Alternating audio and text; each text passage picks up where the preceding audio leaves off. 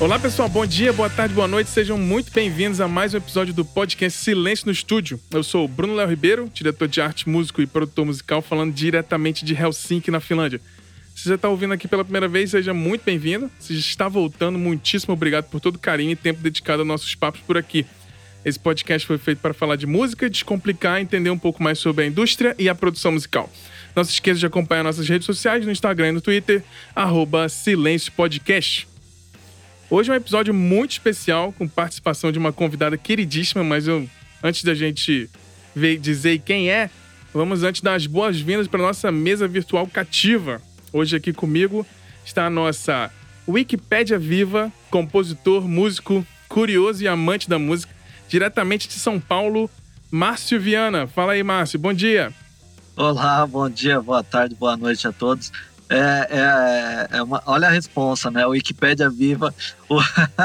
vou até Vou até dizer aqui, ó, no, no na, na pré-pauta que o Bruno falou assim, ó, pode, você pode falar de fulano, fulano, fulano, fulano. Foi como se assim, eu senti como se tivesse assim, ó, você pode driblar a seleção de 1970 e fazer o gol. Meu, é impressionante. A resposta que eu, te, que eu tenho nesse episódio é, é assim, é, é, é colossal. É, não, né? Mas vamos aí, vamos aí, é, porque é, é, vai ser muito bacana esse programa. Ah, demais, demais, demais. E para não pegar desprevenido, vou passar a bola aqui e dar as boas-vindas pro meu xará, o nosso Bruno com dois N's, para confundir a cabeça dos nossos ouvintes, o grande poeta, compositor, letrista, baterista e fã de hard rock farofa e das versões cover diretamente de Maringá, Bruno Lopes. Bom dia, Brunão. Bom dia, bom dia, pessoal. Mais um dia feliz aí. É, tô feliz que o nosso amigo Márcio é enciclopédia viva, né? Que se ele fosse enciclopédia moda, a gente tava todo mundo ferrado. Não ia acabar esse programa. Muito bom. Mas é isso aí, vamos que vamos. Vamos que vamos. Vamos agora dar um bom dia pro nosso amigo filósofo que faz suas pesquisas curatoriais sobre artistas de um é, novos de um jeito antigo, que é perguntando pros amigos. Nosso diretor audiovisual, roteirista, compositor e músico diretamente de BH, nosso amigo Vinícius Cabral Ribeiro. Bom dia, Vini. Bom dia. Gostei da sua apresentação até agora. Foi a melhor que você fez de mim, tá? a minha consideração inicial é esta, tá bom? bom tô... dia, pessoal. Bom estar com vocês de novo. Hoje é um episódio especial. Estamos aí todo né, com, com novo participante, nova participante. E, e é isso. É, legal demais. Eu tô, tô melhorando nas apresentações. Muito bom. Agora, falando em Boa. apresentações, vamos falar da nossa convidada mais que especial. Ela é uma grande amiga, Aê. acima de tudo. Ela que faz parte da lista de maiores talentos da literatura brasileira atual. Escritora, oh, autora. Que lista é essa? É, autora, escritora, ilustradora, criadora do Bobagens Imperdíveis, uma, uma newsletter que virou zine e autora do livro que todo mundo deveria ler. Eu já li aqui, tenho minha cópiazinha física quando eu fui pro Brasil eu comprei. É, As Águas Vivas Não Sabem de Si, diretamente de São Paulo, nossa querida Aline Valek. Bom dia, Aline. Falei o Valek certinho? Falou certinho, muito ah. obrigada. Nossa, que emoção essa primeira essa introdução. Muito obrigada, muito obrigada pelo convite. É muito legal estar nessa mesa de é, arrobinhas velhas conhecidas de Twitter, né? Pela primeira vez a gente conversando, vai ser bem legal esse bate-papo. E como você bem apresentou, eu sou. Eu, quando você me convidou, eu fiquei meio apreensiva. É uma responsabilidade muito grande falar de mulheres na música. Eu nem sou da música, né? Eu sou do mundo das letrinhas e das figurinhas, no máximo. Então eu fiquei. Eu tô meio apreensiva, igual o Márcio falou, é uma responsabilidade muito grande. É, mas enfim, eu tô, vou falar, vou poder falar de mulheres que me influenciam muito no meu trabalho, que eu admiro muito e é uma honra imensa de, enfim, de em vários aspectos. Ah, legal demais. Não, eu queria te agradecer mais por aceitar esse convite. É um desafio, claro, mas a gente fala aqui mais como amante da música, né? E ninguém melhor do que você para representar essas mulheres maravilhosas que a gente admira todos os dias, não só na música, mas na indústria criativa, né? Cultural do, do nosso planeta. E espero que você curta bastante, se divirta aqui com o nosso papo e seja muito bem-vinda. Ah, obrigada. Com certeza vai ser bem divertido. Legal demais.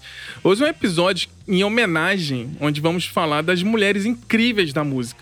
Queremos abrir aqui para mostrar que as mulheres não são somente é, então são somente interpretando, mas também compondo, produzindo, gravando, fazendo engenharia, rompendo regras, criando cultura, se expressando e também mudando os rumos da música mundial. Muito mais que uma homenagem, vamos tentar aqui é, inspirar outras mulheres a irem à luta e tentarem a carreira musical, não só cantando, mas também produzindo, tocando bateria, montando uma banda de metal, ou mais importante de tudo, fazendo exatamente o que ela quiser fazer. É, eu vou começar aqui pela Aline. O que, que você acha que esse papo vai render? Olha, pelo que eu já vi assim dos nomes que a gente vai tratar, que a gente vai trazer para essa mesa, eu acho que mostra que mulheres elas não são um nicho dentro da música, né? Elas são a música. Exatamente. Né? Porque pelo menos na literatura existe muito a coisa da literatura feminina, né? Se é mulher que faz, é um gênero à parte. Uhum. Eu acho que na música isso não, não acontece tanto, né? Até porque são muitas mulheres e eu acho que é, é um pouco mais un, é, universalizado, mas eu acho que isso mostra que as mulheres elas não são um nicho de alguma coisa. Elas, enfim, elas são a literatura, elas são a arte, elas são a música e eu acho que tem histórias inspiradoras aqui na nossa conversa de hoje. E para começar já, para a gente falar logo se inspirando aqui, eu vou perguntar para cada um de vocês quem é a mulher que cada um acha mais incrível na música. Eu vou começar com você, Bruno Lopes. Quem é a mulher mais incrível na música para você, na sua opinião? Olha, a pessoa que eu vou falar não foi fácil de escolher e provavelmente muitos de vocês não conhecem. Eu até fui criticado aqui dentro de casa, poderia ter falado outra mulher, mas para mim é, eu tomei como exemplo uma mulher que me fez chorar ouvindo uma música, que é a Greta Morgan Salpeter, que é vocalista do The Rush Sound. É, isso, isso é importante, né? Você se emocionou com a voz dela ali e ela tocou e, e representou, né? A mulher mais poderosa para você na música pelo, pelo momento ali, né? É, eu não consigo nem falar, cara, porque eu começo a lembrar da música, eu vou me emocionar aqui durante a gravação. Então pode continuar e depois eu falo um pouquinho mais sobre ela. legal demais, legal demais. Vou passar agora pro Márcio. E você, Márcio, quem é a mulher mais incrível na música para você? Para mim é, a grande Pat Smith. É uma, é uma influência mesmo para mim, assim, no, até no que, eu, no que eu produzo. Tanto na música quanto na literatura, é uma, uma grande escritora também uma coisa, um detalhe que assim, a gente tá sempre voltando àquele papo ainda do, da, da, de como consumir música, né? É, eu tava lembrando esses dias, eu falei da minha história lá, de, quanto, de como eu ganhava discos por causa da, da, da profissão do meu pai e tal. É, eu lembrei que o primeiro LP que eu comprei com a minha grana mesmo, assim, de, sabe, começar a trabalhar, ir lá e comprar um, um vinil, foi da Pat Smith. Ah, que legal. Foi o, o, o Easter. Acho que, acho que é o. Bom, o disco que tem Dancing Barefoot. Agora me deu branco o nome do. É Wave, né? Wave, acho que é Wave. É, foi o primeiro LP que eu comprei na vida. Assim, já, já, já era a época que já existia CD, mas eu, foi, eu, eu lembro de ter de ainda comprar muito vinil e foi justamente o primeiro dela, assim, e, e é uma uma grande influência para mim, a Pat Smith. É legal, começou maravilhoso. E, pois é. e você, Vini, quem é a mulher mais incrível na música, na sua opinião?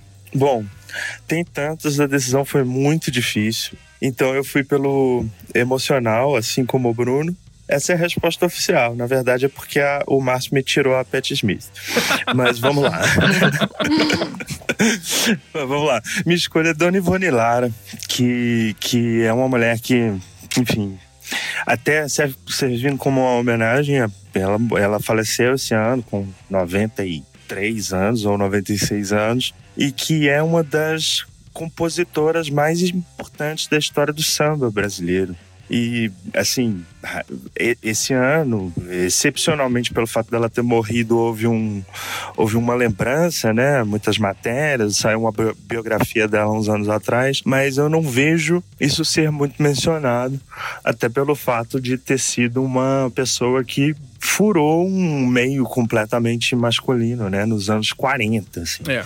Ela, ela começou a compor seus sambas com 12 anos de idade, passando por um primo que mostrava para o pessoal da escola de samba do Império Serrano, no, lá em Madureira, nossa região lá, no Rio de Janeiro. É, lá no, perto de Campinho. É, e ela entra pra história porque foi a primeira mulher a coassinar um, um samba enredo, né? Que é os Cinco Bailes da História do Rio, samba enredo de 1965. Ganhou o carnaval aquele ano. E a partir daí ela, enfim, foi uma, uma presença muito viva na composição dos sambas enredo da Império Serrano. Para encerrar essa apresentação de Dona Ivone Lara, além de ter essa importância histórica, na, de ter sido a primeira mulher a assinar um samba enredo, enfim, ela também ajudou a construir, é, alguns historiadores apontam isso, assim, que a característica do que hoje a gente entende por samba enredo, que a gente ouve nas avenidas, na passarela, é muito em função do, da estrutura de composição que a Império Serrano lançou nessa época, né? É. Aquela coisa de, de sambas longos, com, com, com uma história geralmente ali de algum recorte histórico da cidade ou do Brasil, enfim, daí, daí até o nome samba enredo, né? É. É, a Dona Ivone Lara é uma figura fundamental. E ah, tem, tem alguns álbuns e uma música dela em específico que realmente foi uma das últimas músicas que eu ouvi que realmente me arrepiaram e me fizeram chorar, que é uma música dela que chama Liberdade. Maravilhosa. Fica a recomendação aí. Legal demais. É, não, a, o Império Serrano é minha escola de coração, que é a escola que eu aprendi a, a crescer. Todo mundo no Rio, né? Se nasce no Rio, você tem que ter uma escola. e eu nasci por ali perto, né? No Campinho, e meu pai. Meu pai sempre foi Império Serrano, minha mãe é Salgueiro e minha irmã é Portela, mas eu, meu pai, eu e meu irmão somos todos Império Serrano. E a gente fica assim, na tristeza aí que o Império Serrano cai, sobe, cai, sobe, cai, sobe nos últimos 10 anos aí, mas. É, mas é a escola de coração, assim. É, e tem essa importância histórica, né? É, absurdo, absurdo demais. Absurdo. E para completar aqui sobre as mulheres incríveis, e você, Aline, quem é a mulher mais incrível para você, na sua opinião? Então, o nome que eu escolhi, eu acho que é, é por uma importância para mim e também para muitos artistas que me influenciam e que eu gosto, é, mas também por uma importância histórica é, no mundo da música, que é a Nina Simone. Né? Eu acho que se Deus existe, é uma mulher negra e é. essa mulher é a Nina Simone. Ela tem, ela tá no panteão da música, num lugar de destaque, influenciando muita gente, é, enfim, marcando a história mesmo. E eu escolhi ela por dois motivos. Acho que por esse legado musical, né? Por ela estar tá meio que é, no marco e, e ter influenciado tantos artistas, até algumas das que eu vou falar hoje. É, tem a Nina Simone como uma influência, então acho que eu, eu queria trazer ela nesse momento. É, mas também pela, pelo posicionamento político dela, que sempre foi muito forte e sempre tornou a música dela muito mais forte, muito mais poderosa, assim, músicas de arrepiar. Né? Então ela estava ali num contexto da, da luta pelos direitos civis, né, da população negra americana. Então, ela participava de protestos, a música dela era um protesto e que até hoje ficam aí como hinos, né, é, da luta contra o racismo é, e, enfim, da consciência da identidade negra. Né? Ela tem músicas incríveis, o For Woman, que fala tanto de de como ser mulher, mas ser uma mulher de cor, né, de ser uma mulher é, negra ou de ser uma mulher asiática, né? Que ela fala, ela conta várias histórias de mulheres, né? Uhum. É, e também tem uma música que é de arrepiar, que é aquela I Got No, sabe? I Got No. Deixa eu ver aqui direitinho qual o nome. I Got No, é isso mesmo. É, que ela fala que, tipo, ela não tem nada, ela não tem. É, não tem bens, não tem carro, não tem roupa, mas ela tem ela, sabe? Ela tem o cabelo dela, ela tem a vida dela. E eu acho que essa é uma mensagem muito poderosa, né? Então, por isso que eu trouxe a Nina Simone para esse momento. Ah, legal demais. Para fechar aqui, eu vou falar a minha. Eu acho que a mulher mais incrível na música, na minha opinião, eu acho a Madonna. É, por tudo que ela fez, faz, né, e representa, representou e ainda né, é, mudou, inclusive a cultura mundial. Ela foi muito maior do que a própria música dela, eu acho. E eu acho ela incrível, inclusive se. Quiçá, eu acho ela talvez a artista mais importante dos últimos 30 anos do planeta, independente de ser mulher ou não. Eu acho que o que ela fez foi incrível, toda a transformação dela e. Né, vamos dizer assim, ela é o David Bowie virando rainha do pop, assim. O que ela fez foi transformador. Ela é, mudou o próprio estilo de música, foi evoluindo. Ela é, ela é muito camaleoa e e ela não só seguiu as coisas, ela criou as coisas novas que todo mundo começou a seguir. E na, dentro da lista que a gente vai seguir aqui de todas essas mulheres que a gente falou, muitas delas que a gente vai falar aqui influenciaram diretamente pela Madonna.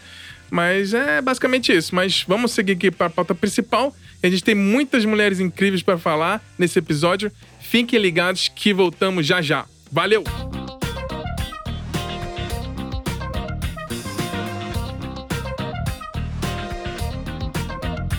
Para começar aqui a nossa lista, eu vou. Vou começar aqui, o Bruno Léo Ribeiro. Eu vou começar falando da Sister Rosetta Tarp, que ela é basicamente a mulher que ajudou a criar um estilo que eu cresci ouvindo né, e aprendi a amar e é parte da minha vida, que é o rock.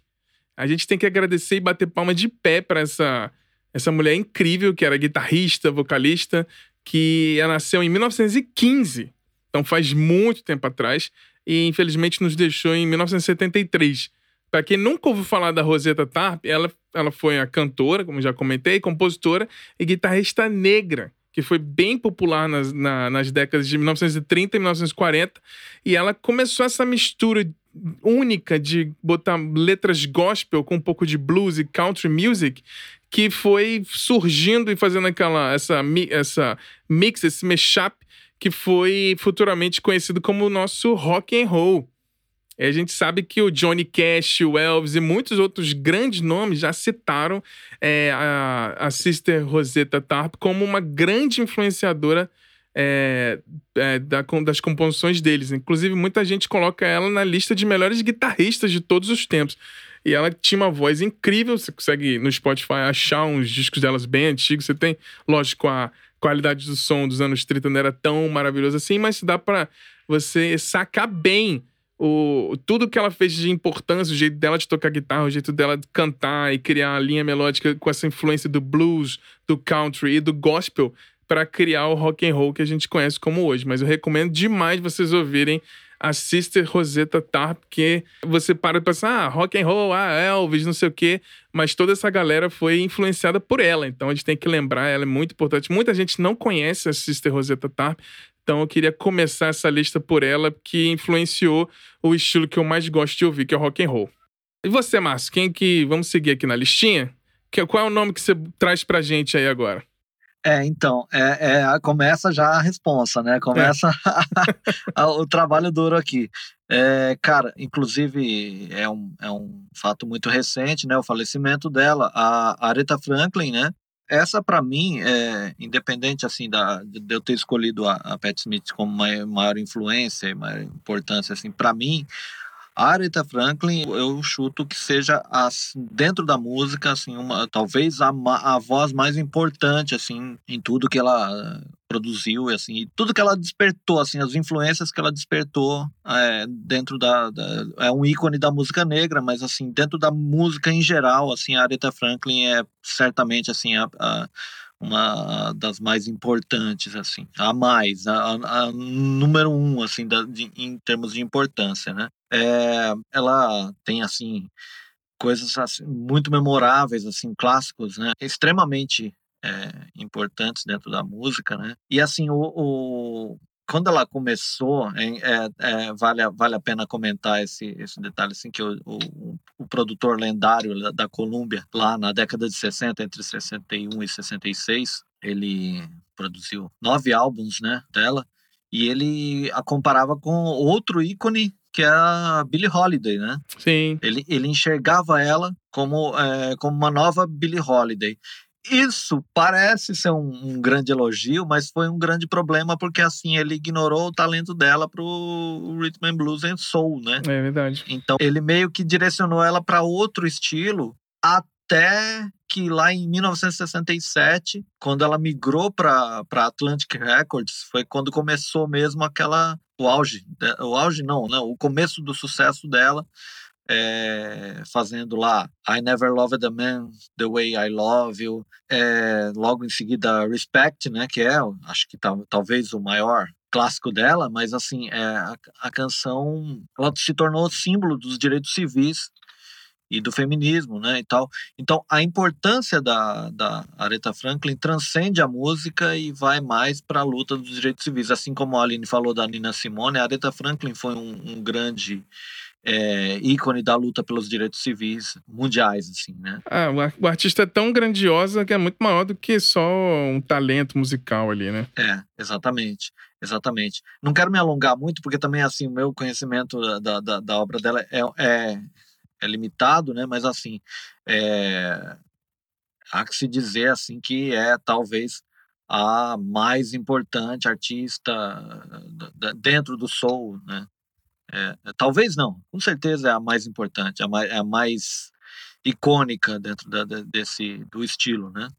A gente é, infelizmente essas pessoas não duram para sempre, né? A gente sempre, mas é foi muito doloroso a morte dela e eu também nunca fui muito conhecedor da obra, né? Mas assim, do falecimento dela, eu, eu parei para para ouvir mais com calma as coisas delas e é maravilhoso, é muito, muito, muito bom mesmo. Exatamente. Mas vamos seguindo na lista aqui. Grande palmas de pé para a letra Franklin, galera. É isso aí. Agora vamos passar aqui pro Vini. Vini, quem é a mulher, outra mulher incrível que você trouxe aí pra gente? Cara, uma que já tem, já tem participado de vários outros papos nossos aqui, é. involuntariamente, mas pela importância que ela tem hoje, né? Que é a Beyoncé. É, e a, acho até, guardadas as devidas proporções, muito interessante ter rolado essa lembrança da Areta antes, né? E de, também já o, o que vem na sequência cria aí esse rol de artistas negras, né? É, que tem uma representatividade muito grande. Acho que assim, o destaque que eu faço a Beyoncé é que principalmente assim, no início dos anos 2000 ela teve ali a Destiny's Child, né, um grupo pop naquele formato bem bem tradicional de, de girl band, né, com, com, com um acento pop muito grande, mas assim, já com influências da soul music americana, do rhythm, do rhythm and blues, da própria Aretha Franklin, mas que de, de um certo ponto para cá da carreira ela deu uma guinada para um som mais autoral mesmo, né? E começou a, acho que a partir do álbum de 2014, o álbum negro dela, que chama simplesmente Beyoncé, que ela lançou sem nenhum marketing prévio, sem nenhuma campanha e que foi uma porrada, né? Porque é, o álbum flertava com sonoridades hiper, hiper é, contemporâneas mesmo, com, com a trap music, com, com enfim, um som americano negro mais, mais voltado para outras expressões, para o hip hop, por exemplo. E dali, enfim, virou que hoje seja talvez a maior, né? É, intérprete, cantora e compositora também, uma pessoa que tem decisões autorais muito importantes. Aí eu destaco o último álbum dela, que foi praticamente. É, é, ela abriu tanto que dialogou com, com grupos alternativíssimos, né? Com Animal Collective, com Vampire Weekend, trabalhou junto com James Blake. Então, assim, é uma pessoa que teve uma, uma compreensão muito interessante de como funciona a música hoje em dia e surfou nessa, nesse fato de já ser um grande ícone pop, né? Então, é, é, para mim, para mim a Beyoncé está nesse nesse hall de artistas que são do mainstream, mas que e, e, que talvez até por isso, por poderem fazer o que quiserem, foram para um para um é, uma valorização mesmo da, da, da, da, música, de envolver, de trabalhar com bons produtores, boas composições, enfim. Ela ganhou uma respeitabilidade crítica também depois de já ter conquistado o mundo inteiro, né? E sem contar a influência que, que, que, que exerce sobre galera mais nova, galera mais antiga, assim, é um, é um, é uma figura hoje que tá nesse patamar, assim, sabe? Madonna, né? Ela vai ficar pra história realmente como um dos maiores ícones da música pop. Então, vai, vai, acho que vale o destaque. Ah, bom demais. E lembrando que a banda dela, ela, ela toma conta de tudo, né? Tem a escolha do, do, da galera é. que vai dançar. E a banda dela é formada só com mulheres, né? Eu acho muito foda isso também. É, e, e assim, apesar dela, dela nos álbuns trabalhar com tudo quanto é tipo de gente e eu já vi algum, algumas entrevistas, documentários dizendo que ela toma muitas decisões estratégicas, assim, sabe? Ela traz um produtor específico, é, já tem uma concepção para determinada música, assim, então é, é, realmente uma pessoa que sabe o que está fazendo, assim, isso é. é. muito interessante no pop, né? Porque pop a gente sempre acha que ah, alguém compõe para ela, para ela ou para ele, para o grande artista e ela interpreta e ganha aquela coisa toda. Não, ela tem uma visão realmente estética, né? É, não, maravilhoso. Isso está claro também até pelos clipes, né? Teve, teve aquele clipe de Single Lady Com a polêmica do Kanye West subindo no palco no VMA. Quer dizer, é, tem, ela tá tem sempre tudo. presente. Tem isso também. Ela tá sempre presente, assim, no, no, no realmente no, no, no melhor que está sendo produzido naquele, naquela época, assim. Isso é muito interessante. É, maravilhoso. Single Ladies é de uma música que virou é, cultura pop total, né? É, total. Você não tem. É. Como essa, essa música é imensa, né? É, ela revolucionou também com Lemonade, né? Que ela lançou é. um álbum visual, flertando ali com cinema, né? Foi, eu, eu achei bem revolucionário isso, a forma que ela lança as coisas também. Ela tinha feito já isso com o anterior, né? Que é com, com que eu falei, o, o, álbum negro de 2014. O Lemonade foi um passo à frente, assim, mas o, o anterior também já tinha um visual álbum, né? E ela lançou, foi assim, do nada, sem, sem aviso nenhum, todos os vídeos e, e o álbum em paralelo, assim, foi marcante também. Hoje, infelizmente, está associado com o Tidal, né? Que é do Jay-Z, que é marido dela. E, e fica difícil difícil ver né, o conteúdo e ouvir o conteúdo, mas a gente faz download legal às vezes. Ainda bem que você falou, viu, Vini? Eu achei que você não ia fazer essa, essa crítica aí. muito bom, muito bom, muito bom. Eu gosto muito do disco dela 4, que tem uma música que eu sou. Eu acho muito boa, que é Love on Top. Eu acho essa música fantástica, sensacional. Mas vamos Legal. seguir na lista aqui, maravilhoso. Palmas de pé pra Beyoncé. Mas uh, e você, Aline? Você que com certeza, você tem um nome para trazer que com certeza influenciou a Beyoncé, já que o Vinícius comentou aí. Quem é que você traz pra gente agora? É a Erika Badu, que é uma das minhas cantoras favoritas. É, e eu fiquei até na dúvida, na hora de falar das mulheres mais incríveis, eu fiquei falando, será que eu falo da Nina Simone ou será que eu falo da Erika Badu? Mas eu acho que a Nina Simone é, merece ainda por vir antes e ter permitido, ela criou o terreno para Erika Badu surgir, eu acho, né? É. É, apesar dela ser hoje uma das minhas cantoras favoritas, faz pouco tempo que eu ouço Erika Badu, porque eu passo por várias fases assim musicais, né? Eu passei por um, por um momento muito roqueira, muito metaleira, mas agora com a idade, né? Será que eu tô ouvindo umas coisas mais tranquilas? É, então, a Erika Badu é, é uma das minhas cantoras favoritas. Ela despontou nos anos 90 com o álbum Baduísme. E eu não sou muito boa também de definir é, gênero das coisas, tá? Tanto de literatura quanto de música, eu nunca sei rotular muito bem o que, que ela faz, se é soul, se é jazz, se é RB. Mas uma coisa muito legal da Érica é que eu acho que ela é uma referência é, no afrofuturismo. Não sei se vocês já ouviram falar do que, que é o afrofuturismo ele é um movimento é, artístico que ele mescla referências e é, é, um movimento artístico assim bem amplo, né? É na música, é na literatura, é nas artes visuais, é no cinema, que ele mescla referências da estética africana, da mitologia africana, das histórias africanas, com ficção científica, com futurismo é, e com reflexões sobre é, a diáspora africana, né, e o que e as consequências disso no mundo de hoje. Hum. É, tem uma escritora que chama Itasha Womak, que ela escreveu um livro sobre afrofuturismo e ela descreve esse movimento como uma interseção entre cultura negra tecnologia, liberdade e imaginação com um toque de misticismo, né? Então, que é expresso é, em várias em vários formatos diferentes. E a Érica, eu acho que ela traz um pouco isso.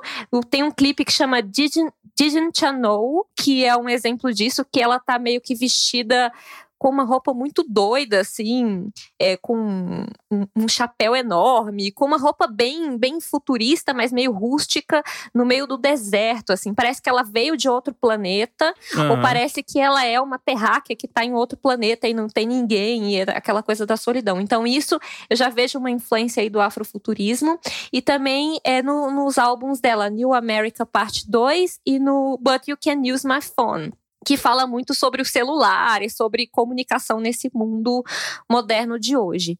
E uma coisa que é muito legal de ver dela também, parece que ela é um personagem, parece que ela é de outra dimensão, assim. Todas as apresentações é, ou entrevistas, ela tá sempre vestida muito louca, assim. Ela tem uma estética é, muito interessante. Parece que ela veio de outro planeta. Ela, é, ela é muito icônica. É, demais, é, e aí quando eu li um pouco da, é, e quando eu li um pouco da história dela, eu percebi que eu acho que eu tenho uma coisa de mulheres e piano, sabe? Tanto uhum. a Nina Simone quanto outras que eu vou falar aqui, mas a Érica também começou no piano, é, começou a compor e começou, enfim, a tocar e aprender música com sete anos, quando o avô dela deu um piano para ela e não, tipo, deu um piano e olha como toca piano e dá aula. Não, toma aqui o piano, se vira. sabe? E ela começou a, enfim, criar e encontrar a voz dela. Eu acho que isso, isso, o fato dela ter aprendido meio assim, né, na louca, eu acho que já mostra ela meio que trabalhando a voz dela, já encontrou a voz dela desde muito cedo. E uma coisa interessante, eu acho que te falar também, eu acho que todas as, é, todas as mulheres em si têm uma questão com a maternidade, né? Carreira e maternidade, como conciliar. Sempre tem entrevistas com mulheres profissionais ou atrizes ou enfim, qualquer profissão rola a coisa de como você faz para conciliar ser mãe e, enfim, trabalhar. Né? E eu acho que esse é um, um, uma das questões que estão na raiz da, da desigualdade de gênero, porque a mulher ela foi limitada ao espaço privado, né, para poder cuidar dos filhos. E o espaço público, que é o espaço da expressão, da criação, da arte, do trabalho, é, sempre foi um, uma zona que a, a, mulher não podia habitar por conta disso. É. Mas a Érica, por exemplo, tem uma entrevista que ela fala que é muito interessante, que ela fala que ela não conhece a vida na estrada sem crianças. Desde que ela começou lá nos anos 90 com o baduísmo, na primeira turnê dela, ela já estava grávida né? Então, ou ela estava grávida, ou ela estava amamentando, ou enfim, ela estava sempre com os filhos dela no meio trouxe a, o, o, os filhos para a carreira dela, né? Então eu acho uma forma interessante de ver como as artistas lidam com a maternidade também, como a maternidade acaba se tornando uma parte natural da vida delas, né? E não um motivo para elas se desligarem da carreira ou enfim saírem da música, né? Sempre foi uma coisa, uma forma de é, trazer para dentro até da, da música dela, da, do, do que, que ela cria. Não, maravilhoso. Isso é bom para inspirar, né, outras mulheres a. É bem isso, aqui é, é, é, é, muito engraçado, assim, botando um pouquinho pro lado pessoal. Uhum. aqui na Finlândia, esse, esse papel de ser os pais, ele é muito mais bem dividido, até por conta do da licença paternidade, é de ser bem grande e você pode dividir com a mãe, você pode pegar, sei lá, um ano e meio de licença paternidade, pode ser oito meses com o pai, oito meses com a mãe, enquanto o pai está em casa com os filhos, a, a mulher volta a trabalhar. Então aqui você vê na rua, por exemplo, aqui eu levo meus filhos para sair no carrinho, é, você vê muitos pais e não tem essa divisão de quem tem que ter mais é, responsabilidade pelo filho. Aqui já tem essa cultura de não quem fez a criança foram dois seres humanos, dois adultos, e os dois têm que tomar conta. Sim. Então não tem muito essa coisa. E aqui tem um respeito muito grande com essa questão da, da licença maternidade, inclusive, uhum. que a mulher pode tirar dois anos. E ela volta pro emprego normalmente como se nada tivesse acontecido. Sim. É normal, comum e aceito. Não tem aquele negócio do. Que eu já vi muitos casos no Brasil que a mulher volta de licença maternidade, dá três meses e manda a mulher embora, né? Sim. É, essa situação da Finlândia seria o ideal, né? Essa visão é. da maternidade, da paternidade como algo compartilhado e também aquela coisa da criança ser criada por uma comunidade, né? Ela tá, é. ela tá inserida no mundo, então por que, que ela precisa ser isolada junto com a mãe, né? Eu acho é. que e esses exemplos musicais é, eu, me inspiram nesse sentido, não que eu tenha filhos, né? Mas inspiram nesse sentido que a mulher não precisa se anular por ser mãe. Maravilhoso, maravilhoso. É isso aí. Palmas de pé pra Erika Badu, muito bom mesmo. Mas vamos seguindo na listinha aqui, vamos. Bruno Lopes tá caladinho aí. Bruno Lopes, você que gosta de hard rock, metal, me diz aí, quem é a mulher que você vai trazer pra gente aqui agora? Então, pessoal, eu tô quietinho por vários motivos. O primeiro é que a minha conexão já caiu umas quatro vezes. Vocês nem repararam que o papo tá bom, né? Isso é bom. Mas é, eu consegui ouvir um pouco do que a Aline falou e pegando um pouco nesse gancho aí de mulheres e piano, né? Como não falar da nossa querida Lady Gaga? Para mim é uma cantora, uma artista espetacular e, até tinha colocado no começo, né, quando você perguntou que toda vez que as pessoas me perguntam, cara, você é fã de Halloween, Iron Maiden, metal, hard rock, whatever, como que você vai gostar de, de Lady Gaga?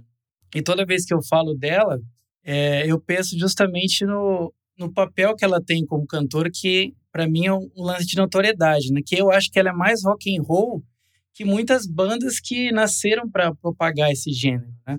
Exatamente. Eu sempre, eu sempre vejo ela, as atitudes que ela tem, e principalmente a honestidade que ela tem com o som dela é, ao longo desses anos, né? Para mim é, eu até coloquei aqui que ela tem é, mais atitude e honestidade do que aquelas bandas com guitarra plugada e balançando o cabelo, né? É. que teoricamente isso não é ser rock and roll. Não. Ser rock and roll é muito mais do que fazer um estilo, né? E, assim, eu poderia falar horas dela aqui, porque para mim foi uma uma cantora que desde a primeira vez que eu tive contato me impressionou. E aí todo mundo sabe, né, que é uma cantora, compositora, dançarina e principalmente é uma pessoa que acredita muito no que ela faz. E a primeira música que eu ouvi dela foi Paparazzi, no caso, né? As pessoas falam daquele clipe e tal, tem o lance da estética, que ela trabalha muito. Mas se eu pudesse dar uma dica, se você for ouvir esse primeiro disco, que é o The Fame, né, que foi um grande sucesso, tem algumas músicas meio b-sides que não são tão conhecidas, que você consegue entender mais ou menos aonde ela estava querendo ir, mesmo sendo tão jovem, né? Eu coloquei como exemplo é, as músicas Paper Gangsta, tem a balada Brown Eyes, que é linda demais, vocês vão ouvir. E, mas para mim, como eu lembro quando ela saiu, todo mundo criticava muito a aparência dela, diziam que ela se escondia atrás de um personagem. Mais para frente a gente vai ver que isso fazia parte do que ela esperava. Mas se vocês forem ver a música AA, Nothing Else I Can Say, que é um clipe que ela tá, fez na Itália, tal, tem vários estereótipos ali italianos, é um dos clipes que ela tá mais bonita. E até a crítica falou que não parecia ela quando ela estava nesse vídeo, de tão diferente que ela estava. E aí a gente podia ficar falando, tá? E de lá para cá ela já ela foi indicada 119 vezes, né, para prêmios e ganhou 109. Hum, que impressionante. Então, é muita coisa para uma artista, né? Impressionante. A gente pode falar de números, né, que ela vendeu 27 milhões de álbuns, já tem 66 milhões de singles no mundo e é uma das maiores recordistas de vendas de discos. E como a gente está falando de, de representatividade, né, que é, eu acho que tem uma coisa que todo mundo aqui, as cantoras, elas se assemelham, que é o lance que elas se tornarem maiores do que a música, né, no que elas se destacaram. Que eu acho que o papel do artista não é simplesmente cantar, né, ele tem que se posicionar, ele tem que ele tem que estar tá ali presente de outras maneiras. Então a gente no, caso dela, a gente pode falar, ela está entre as 100 mulheres mais influentes da música, né, pela VH1. Foi considerada uma das mulheres mais influentes do mundo pela revista Time.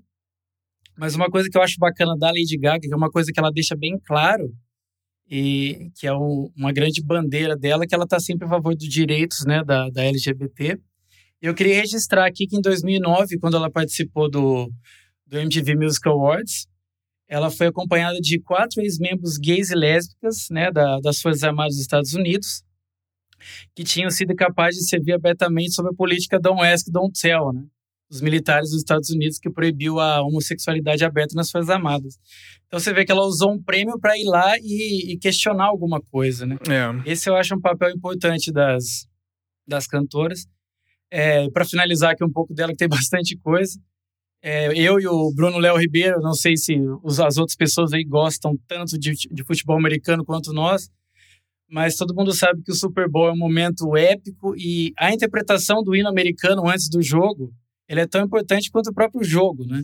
E a é. interpretação dela foi uma considerada uma das maiores do, do Super Bowl. É, e a apresentação dela do intervalo foi muito foda também, ano passado, né? Inclusive foi um ano depois, né? Um ano depois do é. que ela cantou no Super Bowl, ela já emendou ali e teve a apresentação dela. E a gente tá aí também na acabou de lançar o filme, né, Stars Born, que eu recomendo muito, que para mim foi uma uhum. uma coroação assim dela como não só como cantora como atriz, né, que eu acho ela espetacular aí em todos os, os segmentos que ela se propõe fazer, ela faz com com grande maestria. Então, para mim, como eu falei, ela não é só uma artista completa, como para mim já é histórica, né?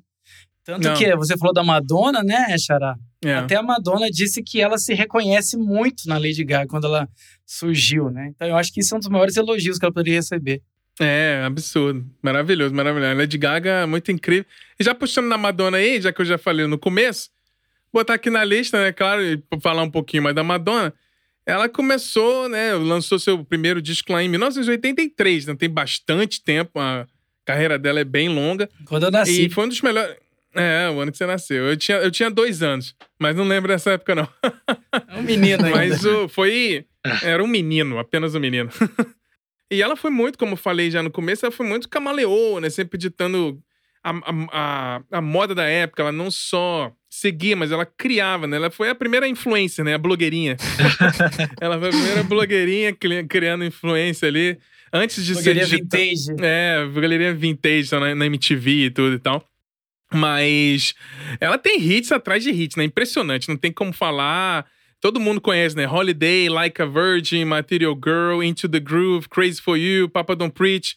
E por aí vai. Like a Prayer, Vogue, Music, Hang Up. E, e todas essas músicas que eu tô citando aqui, você vê que é, elas têm unidade por ser da Madonna, mas são ritmos completamente diferentes. Ela brincou com música espanhola, com dance music, com disco, com tudo, né? Ela é impressionante, assim. E ela foi extremamente diversa, quebrou todos os paradigmas sobre religiosidade, sexualidade, sendo polêmica muitas vezes, mas nunca deixou de ser quem ela realmente é. Sempre acreditou nela e foi fazendo lá.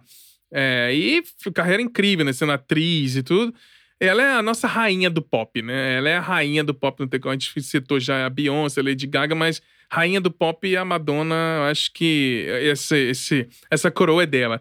E ela também já foi, né? Em 2016, a Billboard elegeu ela como mulher do ano ainda. Então, assim, 2016, depois de vários anos de carreira, ela ainda tá, tá lá, tá fazendo, tá fazendo turnê, tá criando música nova. Agora ela tá com um hiatozinho. Mas a Madonna nunca vai deixar de aparecer e palmas de pé pra essa mulher impressionante aí, que é a Madonna, que a gente já falou um pouquinho mais. Pois é, e até eu queria, queria só completar uma coisa, Bruno, que acho que você foi muito feliz assim na, na, na, na comparação oh, obrigado. com o David Bowie, né? Com. Ah, não sou eu.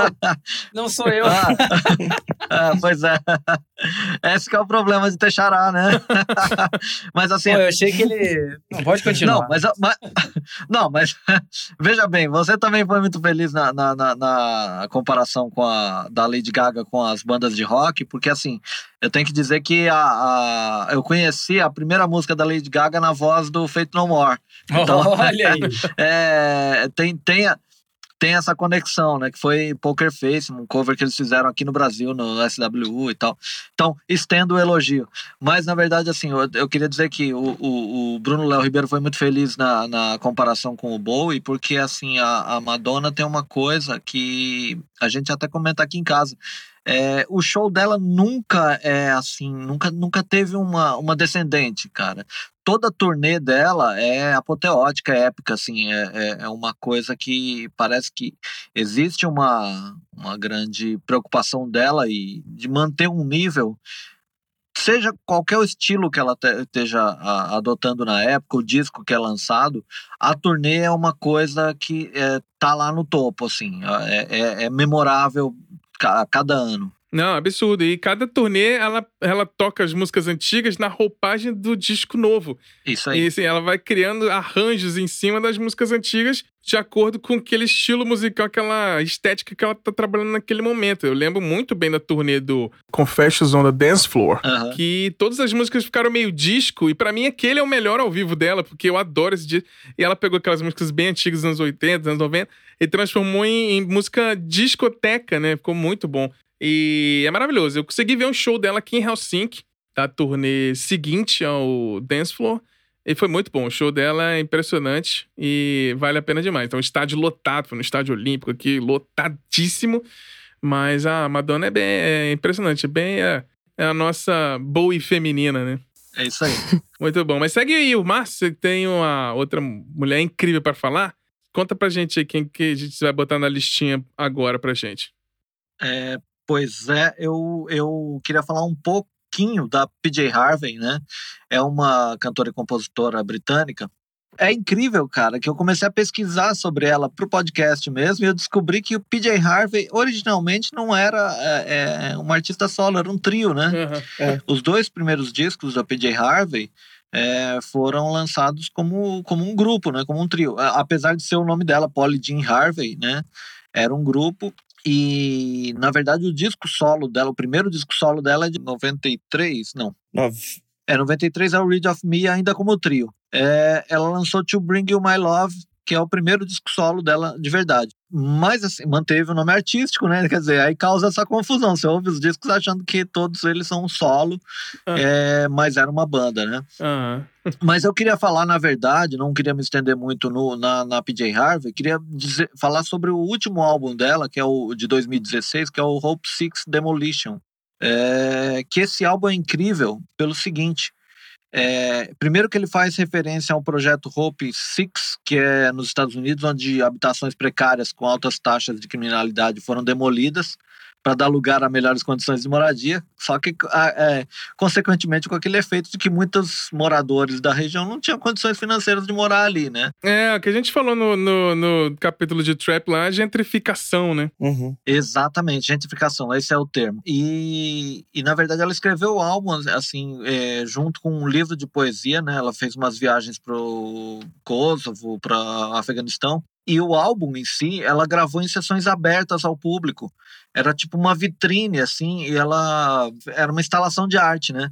Então ela gravava é, na frente do público mesmo, uma forma de é, criação junto com o público ali, né? E era um espelho, né, na verdade, assim, um, um, é, parcialmente transparente e tal. E aí as pessoas se viam, era, era, ela, eles viam a artista e se viam também, né? Era uma, uma instalação que ela fez, né? E esse álbum é incrível, porque assim, é, é, é, obteve até uma pontuação média de, de, de 79, né, nas em 34 resenhas, estou lendo aqui o release, e estreou em número 1 na parada de álbuns britânica, né? Por conta disso, acho que tá, até, até por conta de ser tão inovador, né? É. Acho que as pessoas já esperavam bastante desse álbum e ele estreou já na, no topo da parada Ah, maravilhoso. britânica. Muito, muito, muito bom mesmo. É, É, a PJ Harvey, é, eu conheço muita gente que é fãzaço dela. É, eu também não- nem eu não sabia que era um PJ Harvey, na verdade era um trio, como você falou.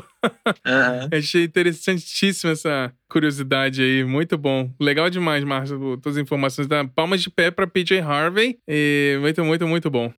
Agora a gente vai seguir aqui também. ah, vamos passar aqui pro Vini. E você, Vini, quem é a próxima mulher incrível que você traz aqui pra gente? Cara, sem me estender muito, porque se deixar o estendo, é, é, é uma vertente aí, talvez até bem influenciada pela, pela, pela PJ Harvey, que, que é a Cat Power. E aí eu já abro um, um portal para esse universo do indie, né, dos anos 90, chamado indie rock ou lo-fi, porque pelo menos para mim uma foi uma grande descoberta assim da minha da, da minha adolescência, né? Eu acho que o primeiro álbum que eu ouvi dela foi o Moon Pix de 98. Tem um clássico que é um videoclipe, inclusive um dos mais é, é, performáticos e interessantes dessa época, que é o clipe de Crossbone Styles, que é uma música desse, desse álbum. E a Cat Power é uma dessas figuras, né? Que vem de, ela, ela é de Atlanta, nos Estados Unidos. Foi para Nova York com, com, eu acho que ainda na adolescência e tal, e, e entrou naquele universo, assim, de de, é, Sonic Youth, conheceu ali o, a galera do Sonic Youth, e a partir dali começou a compor assinou com a Matador, então assim, provavelmente daí, né, ouvia nessa época todas as, as bandas lançadas pelas, por essas gravadoras alternativas indie dos anos 90 e, e me lembro muito dessa presença dessa música, desse clipe na MTV, então foi uma foi um artista que marcou minha adolescência, assim, e que abriu também um caminho para para que eu conhecesse outras né, figuras importantes aí do punk e do indie. É, Inclusive a PJ Harvey. Eu fiz o caminho inverso, assim, eu conheci PJ depois de depois de Cat Power. É. É, até porque, enfim, eu era um pouco mais novo, né? Eu sou mais ou menos. Não, ela tem 46, eu não sou tão, tão velho assim, não. Mas enfim. Mas enfim, foi. E, e não vou estender porque a gente ainda tem, porque ainda tem para frente aí uma outras lembranças nesse nesse mesmo nicho assim de, de artistas que começaram a compor nessa época e, e que eu, mas que eu acho importante o destaque assim, principalmente para quem é dessa vibe do do indie dos anos 90, né? Quem tá acostumado aí com outras bandas, como Slater Kinney, como, como enfim, próprio Sonic Youth, é, Nirvana, Pixies, Smashing Pumpkins, dentro de, desse universo, eu acho que tinha algo de original ali no som da Cat Power que influenciou muito outras artistas depois, né? Até algumas que eu acho que eu não vi sendo citadas aqui, mas que hoje tem um certo destaque, como a Lana Del Rey. Ah, sim. É, então, é, eu, eu acho que ninguém cita ela, até porque também é de uma geração mais nova, está ainda construindo uma carreira que está cheia de mudanças, mas enfim, vejo essa reverberação aí, foi importante muito para mim na época, e eu acho que vale o destaque. Ah, legal demais. E a gente, até agora, nessa listinha, a gente tá vendo uma lista extremamente diversa, né? Tô achando maravilhoso isso. É. Não tem, como a Aline falou no começo, é muito mais. É, é o, né, sem gênero de musical, né? Vamos, são mulheres incríveis, mulheres incríveis fazendo música, independente de se é rock, e mais pra frente a gente vai entrar em outros gêneros também. Mas e aí, a Eline? Quem que você traz agora pra gente nesse, nessa lista linda que a gente tá formando aqui? Bem, agora eu vou falar da primeira mulher rapper a chegar no topo da Billboard, que foi a Lauryn Hill. E, na verdade, a primeira atuação mais é, a primeira que ela ficou mais conhecida não foi nem na música, mas foi no cinema, quando ela participou do filme Mudança de Hábito 2 com a Whoopi Goldberg. Não sei se vocês se lembram desse filme, se lembram da Lauryn Hill cantando nesse filme, mas ela tá lá. é, mas a carreira musical dela é, começou mesmo com o The Fugees, né? Que era um trio, era ela, o Wycliffe Jean e o Press Mitchell.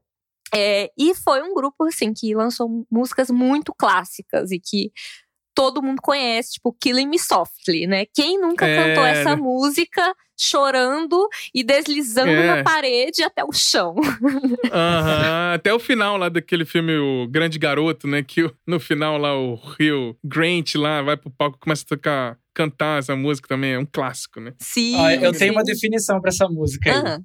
Eu acho que Killing Me Softly é um All By Myself dela. É verdade, sim. É. É o puro suco da sofrência, sabe? É essa música, é o hino da sofrência. Aí tem a Ready or Not também, aquela Fudi La La, aquela Oh La La La. Enfim, É. músicas muito icônicas. E aí, mas o grupo ele se desfez por desentendimentos, né? Tretas pesadíssimas. É, e aí ela começou, é, enfim, lançou a carreira solo dela com o álbum Miss Education, que é assim, é um marco na história do hip hop. É dentro desse álbum tem várias músicas que são sampleadas até hoje, assim. né? É. Então ela serviu de referência para muita coisa e foi com esse álbum que ela chegou no topo da Billboard e ganhou cinco Grammys, né? Então esse Não, é esse pou- não é pouca coisa, não. Sim, sim. Então, esse álbum, por exemplo, tem uma música que chama X Factor, que o Drake lançou é, recentemente a música o, o Nice for What, que é sampleando um trecho da X Factor. Aliás, esse clipe do Drake, não sei se vocês já viram, mas é maravilhoso, assim. Com certeza. É primeiro que é dirigido por uma mulher, e segundo que só tem mulher foda no clipe, assim. Muito bom. E, tipo, várias que eu sou fã. Rashida Jones, Michelle Rodrigues, enfim, assistam esse clipe. Mas, voltando pra Lauryn Hill, é, eu acho que ela teve uma influência muito importante na música. E eu conheci ela como eu conheci vários artistas pela MTV, saudosa MTV. Mas ali na minha adolescência, na minha juventude, que eu conheci pelo That Thing, né? Que é uma música praticamente alertando cuidado com boy lixo. Né? Ah, Cuidado que eles só pensam naquilo. Então É. essa música é bem marcante. E o Everything is Everything também foram músicas que me marcaram muito. E ela foi a primeira rapper que eu curti, né? Muito antes de começar a gostar de rap, na verdade. Então, ela me abriu as portas aí para drogas mais pesadas posteriormente. drogas muito boas, drogas muito boas, né? Sim. Maravilhoso, maravilhoso. Muito, muito bom mesmo. É, Não, ela revolucionou ali, né? Muita coisa bacana. Inclusive, eu tô assistindo, tem no Netflix aquele documentário The Defiantes. Eu tô no Hum. terceiro episódio, que é a história lá do do Jimmy Iovine e o Dr. Dre, né? Ah, E aí tem muita coisa dessa, dessa formação do hip hop ali. É maravilhoso, maravilhoso mesmo. tenho que ver, tenho que ver. É muito bacana. E você, Brunão? Quem que você traz agora pra gente? Meu, agora eu vou trazer uma cantora que pra mim é, eu coloquei, né, uma das vozes mais doces e angelicais da música, que pra mim também poderia ter um pouco mais de notoriedade do que ela teve, né? Porque eu tô falando aqui da da Lay Nash, que muita gente vai conhecer pela banda que ela formou, né, de rock cristão. Muita gente não sabe, mas nos Estados Unidos o rock cristão, sendo ou não cristão, ele tem muita notoriedade radiofônica. Aham. Eu tô falando justamente aqui do, da música Kiss Me, né? Que foi lançada em 97 e tocou em um monte de lugar. E para mim, a, a, a Lay Nash, ela é maravilhosa e é aquele tipo de cantora que você, quando ouve, você sabe que é ela, entendeu? Acho que é difícil ter essa personalidade de voz, mas o, o que ela fez com o Sixpence None the Rich ali nos anos 90 tem que ser muito falado. Inclusive, né, falando da música Kiss Me, que todo mundo conhece, já tem vários covers. E aí eu tenho até que me contradizer aqui, Xará, que eu não vi nenhum cover tão bom quanto a música original. tá? Olha só, primeira, primeira vez nesse podcast. Bruno Lopes gostando É. mais da música original. Eu esperei aqui para fazer essa revelação, é com muita dor no coração, né? Mas, enfim, é, essa, a música Kiss Me tem que ser com ela.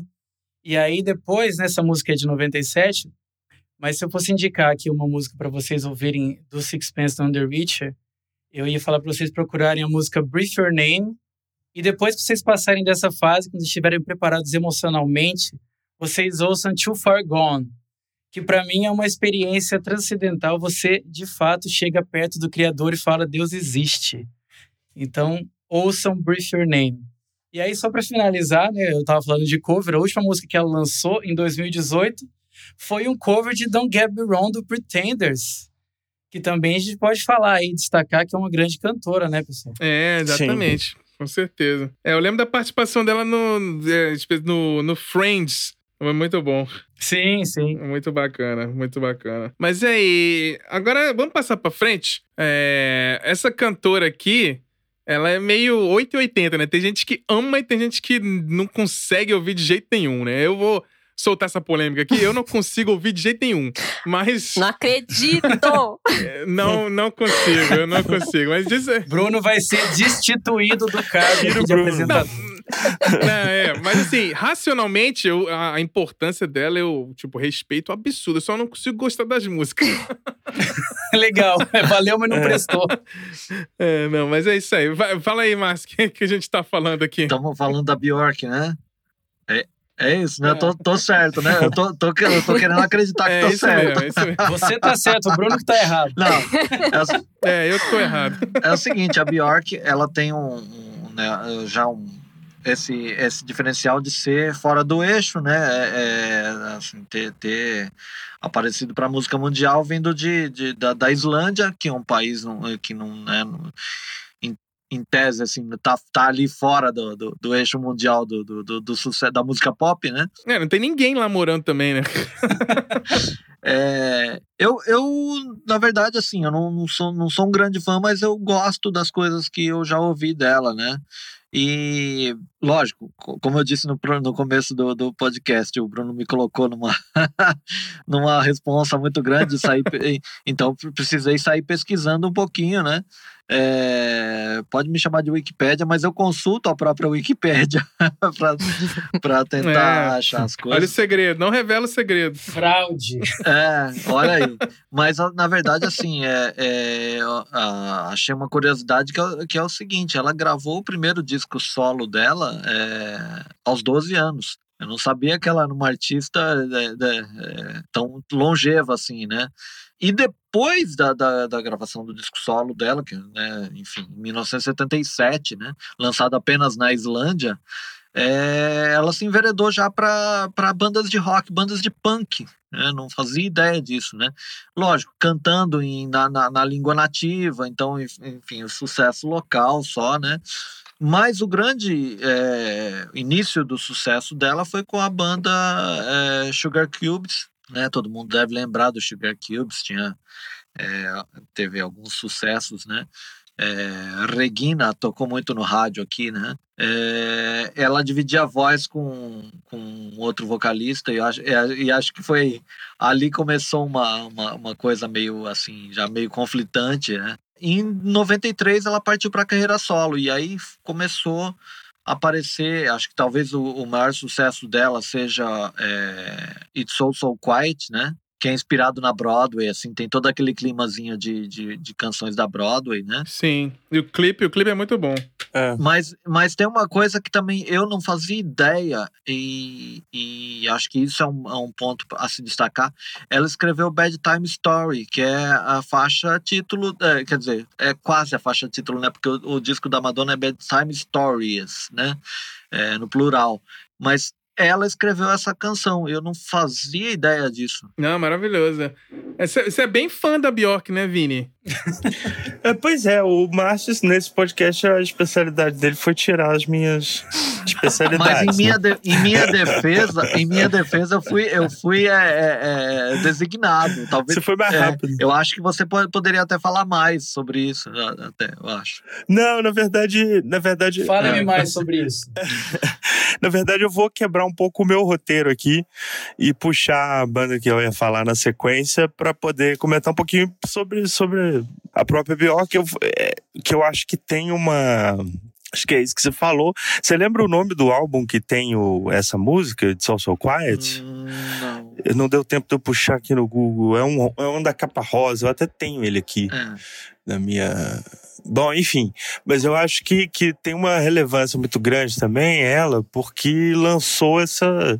Lançou não, mas estava alinhado com uma, com uma onda que hoje a gente chama de trip hop, né?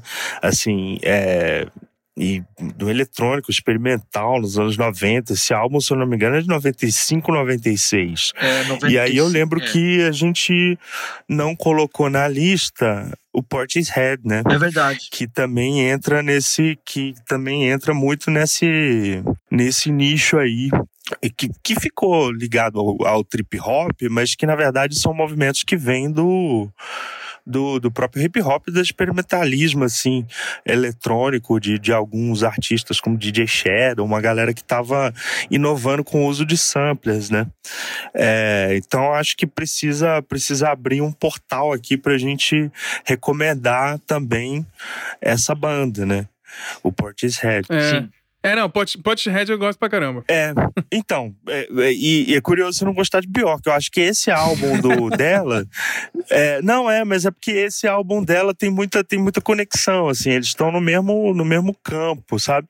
Eu vou puxar o nome dele aqui pra não ficar falando oh, só. Eu acho que é Post o nome aí. Não, mas só pra me explicar aqui, me explicar aqui. Não tem explicação. Tem, tem. A entrevista que eu fiz com, com o André Cassu, que soltou semana passada, é, ele fala um negócio sobre o Rush, que é tipo, não é que ele não gosta, porque é só com a impressão que ele só não tem a roupa certa.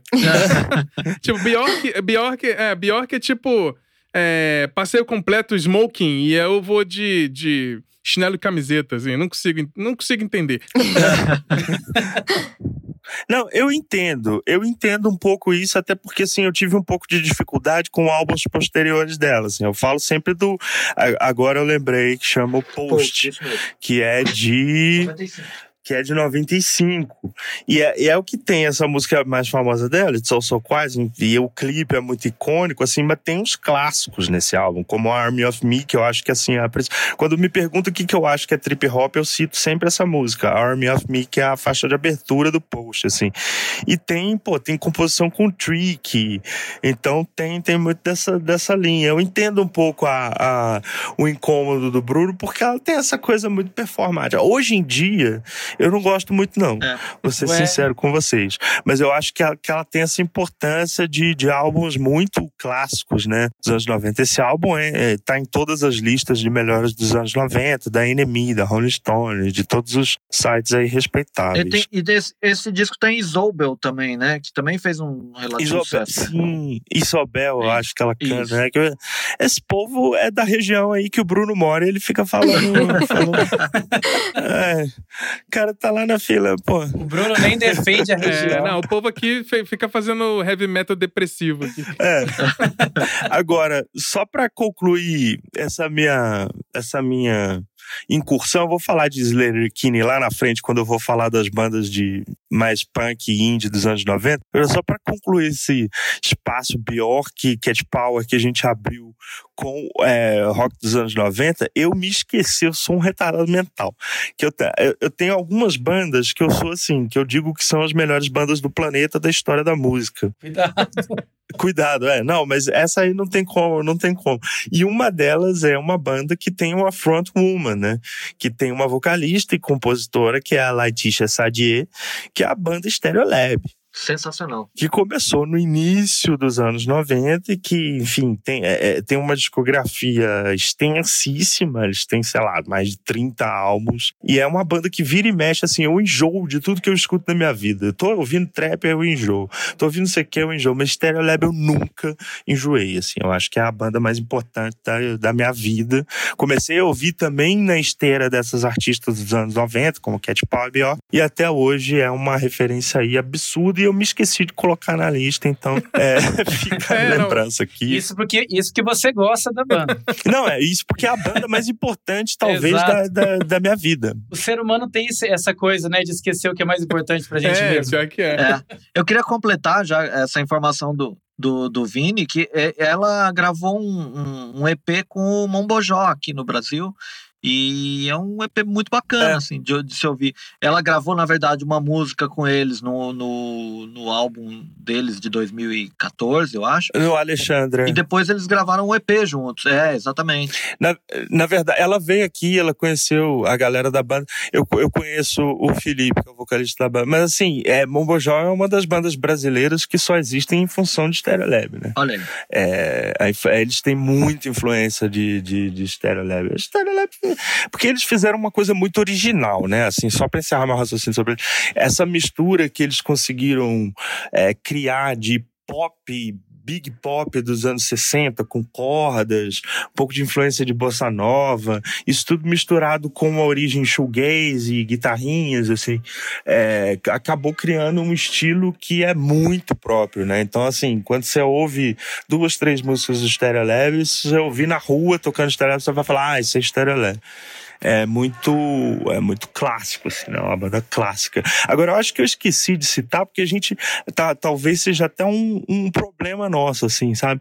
O tema era mulheres na música, eu fiquei pensando em artistas isoladamente, né? Compositoras e tal. Sim. Só fui pensar em bandas que tem é, mulheres ali na, na no, no central, na questão central é, depois, enquanto você estava falando, eu, puta que pariu, caralho, Stereo tem, tem razão, Vini, é isso aí, cara. Tô percebendo isso agora. É, eu tô percebendo isso agora.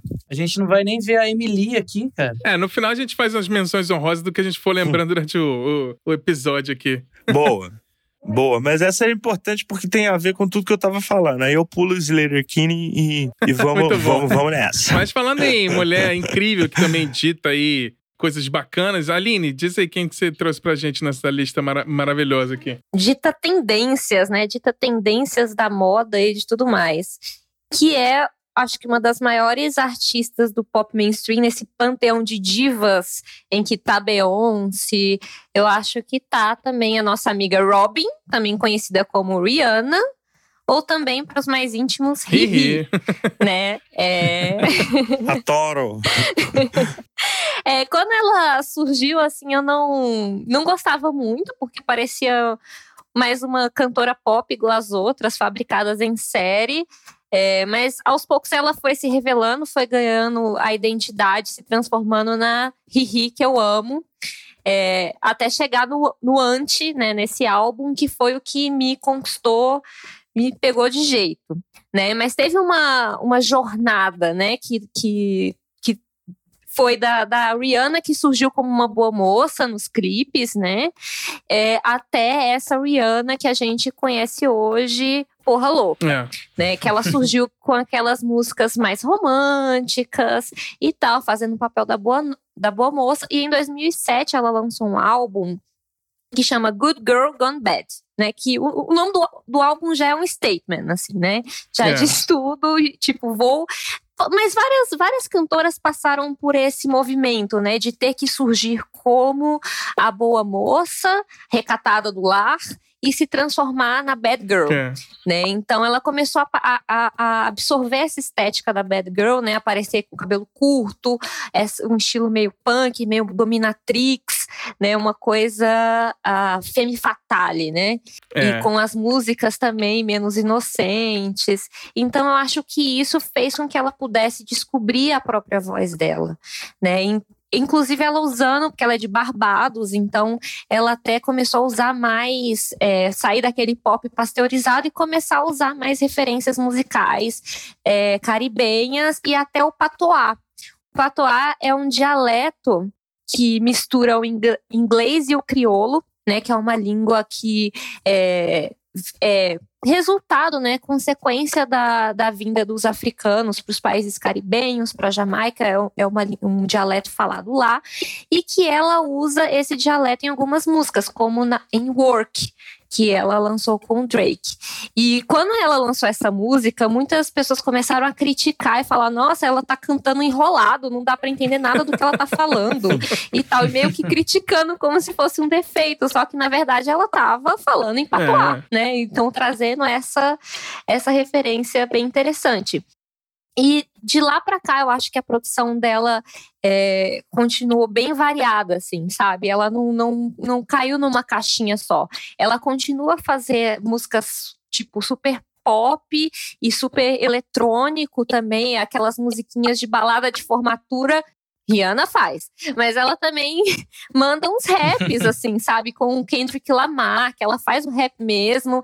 E tem uma música com o Nerd, na verdade, né? Com o Pharrell Williams, que é a música Lemon, que eu amo essa versão é, que tem a participação da Rihanna fazendo rap, né? E ela eu acho que também é por um caminho mais Beyoncé de ser uma mega empresária, assim, né? De ser.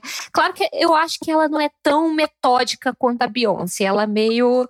É, eu acho ela. É, é, uma coisa de signos também, que a Beyoncé fala, ah, ela é virginiana, então ela quer tudo sob controle. E a Rihanna eu vejo uma coisa mais uhum. orgânica, assim, sabe? Mais, é, mais solta. E ela tem uma linha de maquiagem própria dela, que é a Fenty Beauty que também foi muito, é, muito reconhecida e muito celebrada por trazer vários tons de pele na maquiagem, que era uma coisa que a indústria da moda sempre negligenciou é. muito. É, e aí, falando né, da parte musical dela, essa, esse amadurecimento dela, essa mudança dela também de atitude, ela foi meio que descobrindo essa, essa personalidade gangsta dela, né? Que até tem. Ela tem vários clipes matando homem. Eu adoro o clipe que ela tá matando homem.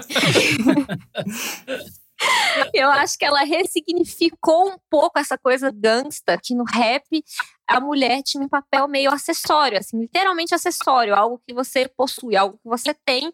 E a Rihanna, quando ela faz esse papel, ela é meio que a dona da máfia, sabe? Ela é a a, che a chefona, né? Então, como dona da sexualidade, tem rebolado? Tem, tem bunda, tem bunda, mas ela está dançando para ela, sabe? Até nesse clipe do Work, é, enfim, ela tá se curtindo, né? Então, eu, eu gosto muito mais dessa pegada dela, tanto antes né? o álbum inteiro, que é maravilhoso, e ela também traz várias referências do eletrônico, enfim.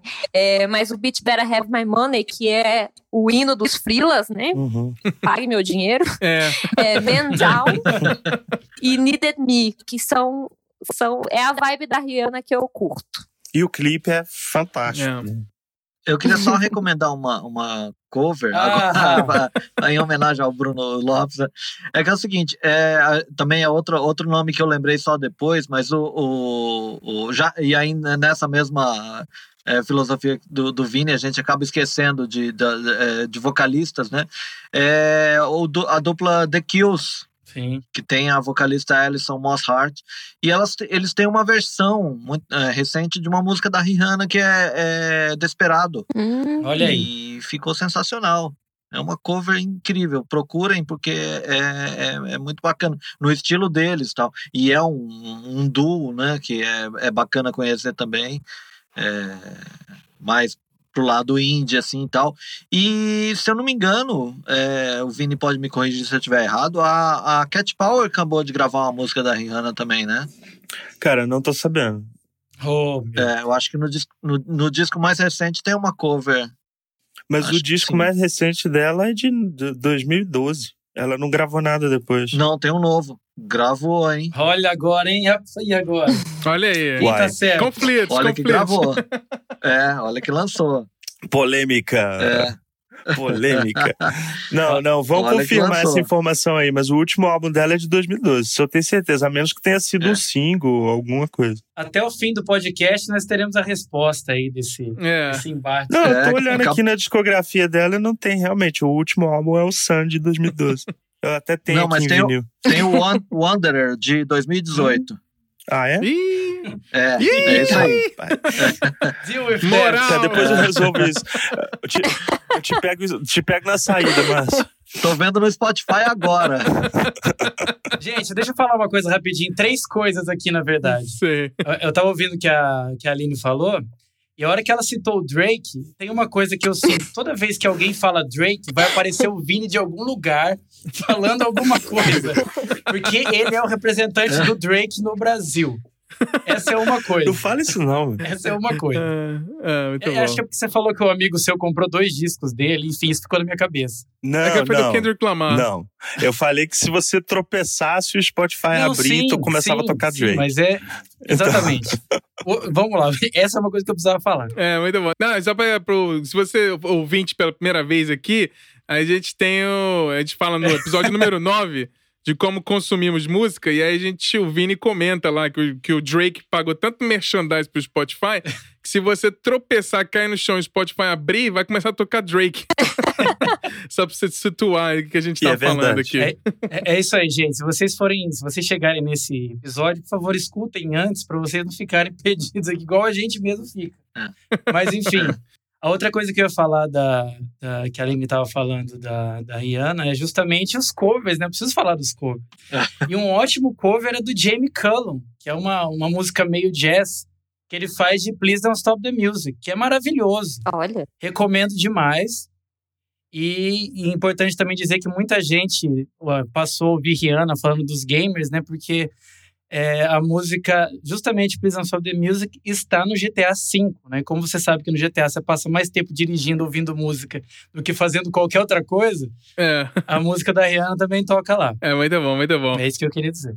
Não, só pra situar também a galera, a gente fez um episódio, eu e o Bruno Lopes, é, sobre músicas covers e originais, que é o nosso episódio número 7. E aí a gente brinca que o Bruno Lopes é o cara que só gosta dos covers, não gosta das músicas originais. Por isso que a gente fica brincando com ele aqui. Mas aproveita aí, Brunão, e segue nossa lista. Quem que você traz aqui pra gente? Pô, eu vou trazer uma, uma cantora aqui que é maravilhosa e uma coisa que eu acho que é importante falar aqui, que muita gente vai aparecer na nossa lista e eu acho que algumas elas são às vezes mais compositoras do que cantoras de fato. Eu, tô- eu vou falar aqui da Sarah Bareilles, né, que é uma cantora maravilhosa, mas é, ela é muito forte nas composições, né? Ela escreve bastante. Tanto que ela, ela não- só músicas, né, que ela canta, mas ela também escreveu para Broadway. E aí a gente tem que falar aqui do trabalho dela, Waitress, que ela conseguiu a nomeação para o Tony Award e ela também ganhou o Grammy na categoria Melhor Álbum de Musical. E é muito interessante quando você é, quebra nessa esse segmento que você atua para tentar escrever para outras coisas. Mas é provavelmente vocês devem conhecer as músicas dela. A música mais famosa dela, que, ela, que conquistou mais notoriedade, foi o Love Song de 2007, que ela conseguiu ficar aí na quarta posição da Billboard. E ela já vendeu aí mais, mais de um milhão de discos nos Estados Unidos. Mas eu trouxe ela aqui mais por uma informação que eu encontrei, que é, o ano passado né, ela ganhou um prêmio que é muito importante, que é o, vou até falar aqui que é meio difícil, que é o Woman Entrepreneurship Day Pioneer Awards, né? Traduzindo aqui no português Herbert Richards, é, o, é o prêmio do empreendedorismo feminino, né? Ela ganhou o award desse prêmio de, de empreendedorismo feminino pelo seu trabalho que ela tem em notoriedade por ser mulher. Então eu acho isso muito legal. Ela ganhou o ano passado esse prêmio e é interessante você ver que, que ela está posicionada aí nesse lance de estar tá realmente ativa e não só pela música, mas pelas coisas que ela está conseguindo conquistar. Ah, maravilhoso, maravilhoso. Bom demais. É, eu vou seguir na lista aqui, eu vou falar de uma, de uma mulher que acho ela. E, e também ela é uma camaleoa, ditou tendências, principalmente de moda. A gente tá falando aqui da Debbie Harry, que muita gente, por um bom tempo, achou que o nome dela era Debbie Blonde, porque ela é vocalista do Blonde, né? Uhum. Muita gente achava que Blonde era o nome dela, não era o nome da banda, né? Mas ela nasceu em 1945, que é muito tempo isso. Ela já é uma. Tem idade do meu pai, já é uma senhorinha, já, mas tá até hoje aí. Assim, além dela ser extremamente atemporal, ao meu ver, ela. Você pegar umas fotos antigas, pega, sei lá, abre o Pinterest ou o Google, digita lá, Debbie Harry, você vai ver os looks dela. É, dá pra fazer um Pinterest só dos looks dela que são extremamente atuais. Isso desde os anos 60, anos 70, anos 80. Ela tem. Foi incrível, assim. E ela teve muita a fama com, quando lançou lá, né? Com, com a Blonde, tem a música, uma das mais famosas, é Call Me. A gente até comentou lá no episódio de cover que o Six Nine S, que é uma banda que tem um cover dessa música. Mas e aí, ela já tava né, atemporalzíssima, né? E é engraçado trazer uma curiosidade aqui apesar dela ser um ícone né, punk, ela fez uma música chamada Rapture, de 1981, e ela foi a primeira música com jeito de cantar de rap que atingiu o número um das paradas. Né? Debbie Harry, uma loura branca, fazendo, cantando rap daquele. Né, que a gente, quando a gente fala hip hop é o, gênero e rap é o estilo de cantar. Ela fez com essa música do Rapture, foi a primeira música com esse estilo de cantar chegar no número um das paradas. Ela ainda teve uma carreira de solo muito respeito, muito contestada até. Inclusive, o primeiro disco dela tem muita gente que acha que flopou e tudo.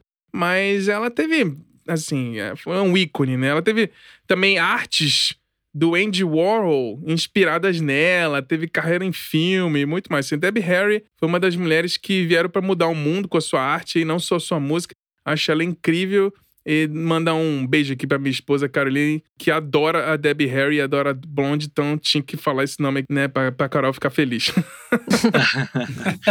e, e um questionamento que eu faço é a música do Capital Inicial, O Mundo, é, teria ali uma, uma citação não, não mencionada de Heart of Glass? Ouçam, ouçam e me digam. Olha aí. Ah, não. Ô, Márcio, pelo amor de Deus. ouçam e me digam. Você apenas, de Debbie Harry, Apenas cara. me digam se, se isso acontece mesmo. Aliás, é bom, é bom citar, é, o Blonde fará show no Brasil muito em breve. Olha aí. É, no Pop Load Festival. Ah, que legal. É maneiríssimo. Pretendo, pretendo ir. Ah, vai lá representar a gente lá. Sem dúvida. Representa. É, vai lá, não vai no do Capital, não. Não, não, não. fica, é, a fica, a dica. Fica a dica aí. Mas vamos seguir na lista aqui. Mais uma artista aqui que o Márcio Pegou a, a Aline comentou lá no começo. É, mas vamos ver, vamos ver como é que o Márcio se sai aí. A Aline, você fica de, de ouvido ligado, vê se o Márcio vai falar. Que a coisa você bate nele. É. Não, mas. Eu, passei, é, passei um monte de bucha pro Márcio na lista. Falei, Márcio, ó, essas aqui você pode falar? Tal, tal, tal, tal, tal. Fala aí pra gente, quem que você vai falar agora? Não, na verdade, assim, eu, eu, eu até queria dizer que não me resta muito a, a dizer, assim, é, eu não quero fazer, assim, uma, uma, uma linha do tempo sobre a Nina, Simone, porque eu acho que nem cabe aqui a gente fala, que se a gente começar a falar dela, dá um, dá um programa inteiro, no mínimo, né? Mas assim é, é, é, continuar ressaltando assim a grande importância dela não só para a música, mas para toda a questão social, racial, é, feminina, né?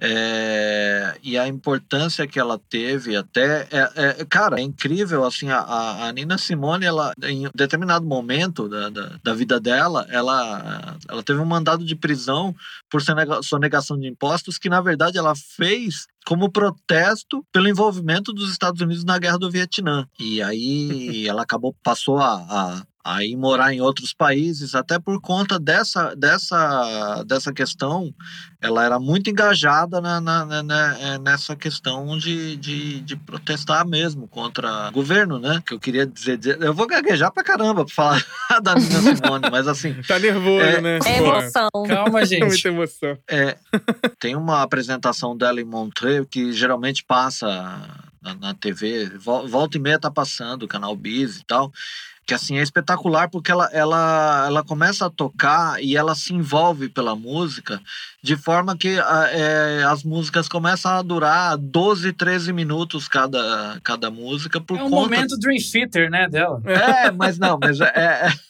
é, mas tem muito mais a ver assim com a, com a questão de como aquilo mexe com ela.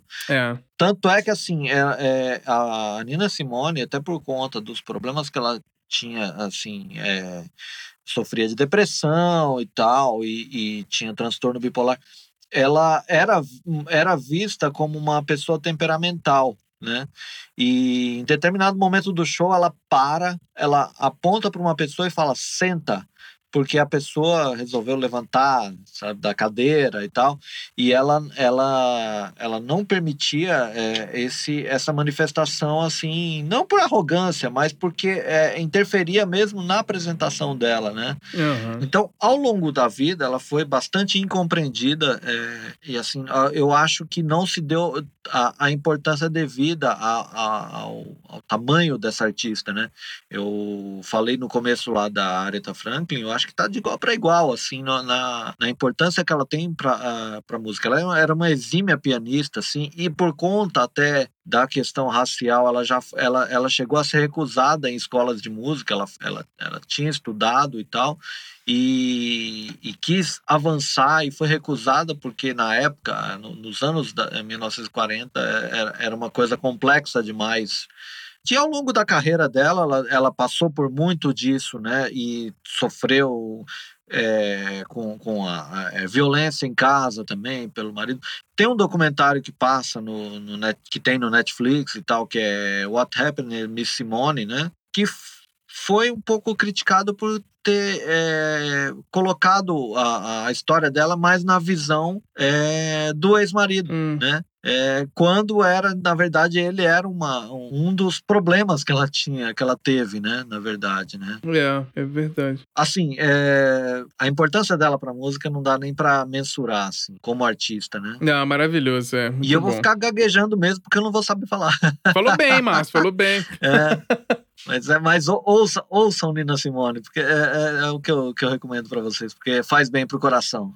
É, né? É engraçado porque assim, eu sempre eu conhecia a Nina Simone de nome, de algumas músicas de tocar, mas eu lembro depois que eu assisti o, aquele filme, da segunda parte do Antes do Anoitecer, Antes do Pôr do Sol, aquela trilogia, né? É, no Antes do Pôr do Sol, quando eles estão elas estão em Paris e tem aí a, a atriz lá do filme, esqueci o nome. Julie Delpy. É, Julie Delpy. Ela faz um. Ela vai, tipo, seduzindo o cara de novo e ela conta um momento desse. Dessa coisa da Nina Simone que parar no meio do show para conversar com a galera. Eu lembro bem dessa cena. Sim. E, e eu lembro que depois desse filme eu fui atrás um pouco mais da obra dela, assim. Maravilhosa. Maravilhosa mesmo. Mas vamos seguir aí. E aí, Vini, quem que você traz pra gente agora? Uma responsa, né? É. O cara botou a Nina Simone e depois eu tô tentando tô tentando enxergar uma, uma conexão porque eu fui muito nessa nessa lembrança de artistas que, que me influenciaram no, no final dos anos 90, né, para cá, assim, e lembrei da Fiona Apple, que hoje, inclusive, tem uma matéria muito legal na Pitchfork, quem, quem costuma aí seguir, fazendo uma, um review do primeiro álbum dela, de 96, que ela gravou com 18 anos, e que é, tá num momento bom para reouvir, assim, principalmente por causa desse revival, deve ser aniversário. E e fica a lembrança aí. Eu não vou me estender muito, não, porque eu já abri muito esse, esse nicho e eu acho que a gente vai voltar a falar um pouco lá na frente. Mas, assim, é um artista muito interessante. Tem um último álbum dela que é um dos preferidos aqui da Bárbara, minha esposa. Vou mandando um beijo para ela aqui. Ela tá costurando ali na, na cozinha. e que é um álbum que tem um, um, um título gigantesco, The Idler Will, blá blá blá blá. blá. Uhum. É, é tipo uma poesia, assim. As letras são fenomenais. É uma compositora, né? Ela é pianista também. Acho que dá para puxar esse gancho aí com a Nina Simone que a gente tava falando, mas é outro estilo. Acho que vem do, vem do rock, do indie, do final dos anos 90. Tem um estilo muito próprio também, assim. Quando você escuta, é muito associo muito com outras que eu já citei, com a própria Cat Power, que é PJ Harvey. Então fica a dica aí, Fiona Apple é uma baita compositora, também tem um relativo sucesso comercial nos Estados Unidos e tal, e tá na, tá na crista da onda aí em função desse revival do primeiro álbum. É, é por isso que eu colo colocamos. É uma opinião pessoal, é, é um dos timbres mais bonitos de pianos que eu já vi, assim, os álbuns da, da, da Fiona Apple. Assim. Da Fiona. É, ela tem um esquema, alguma coisa de gravação. Eu já li isso num, em algum artigo, assim, algum, algum truquezinho de estúdio que deixa o piano, né, com, a, com a, uma marca muito, muito característica, assim. Você ouve tem do estilo dela tocar também, o que me remete a outras compositoras bem, bem particulares, como a Joana Nilsson, que eu vou dar uma, uma citada mais lá pra frente. Ah, legal demais. E vamos seguindo aí, maravilhoso. É, o que gravar piano é, é já é uma é foda, é, foda, né? é uma, uma ciência extremamente complexa. E milhões de jeitos de gravar, né? Eu vou até, depois que vocês comentaram aí, o Márcio e o. Dá uma pesquisada Eu vou dar uma pesquisada pra ver é... se, como é, qual é esse segredinho aí. Trazer informação aí, né? E aí depois eu trago informação pra galera.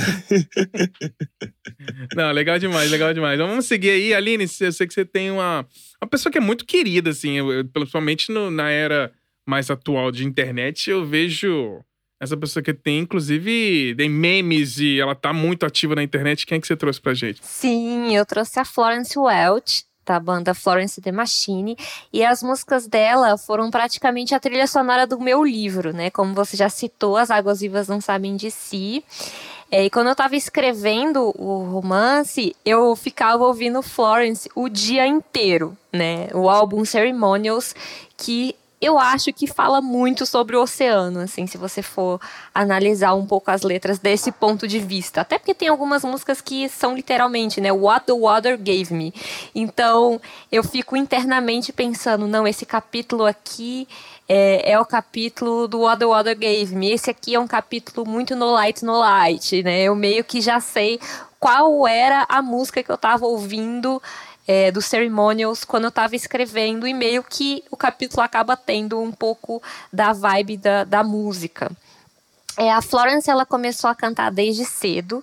É, e o interessante que eu achei da história dela é que assim muitos músicos já vêm de uma família de músicos, né? Que o pai era instrumentista ou que a mãe cantava, mas a Florence ela vem de uma família de acadêmicos e quem incentivava ela a cantar era a avó paterna dela isso meio a contragosto da mãe, que nunca. É, ela sempre foi meio contra, sempre torceu um pouco o nariz para Florence seguir a carreira musical.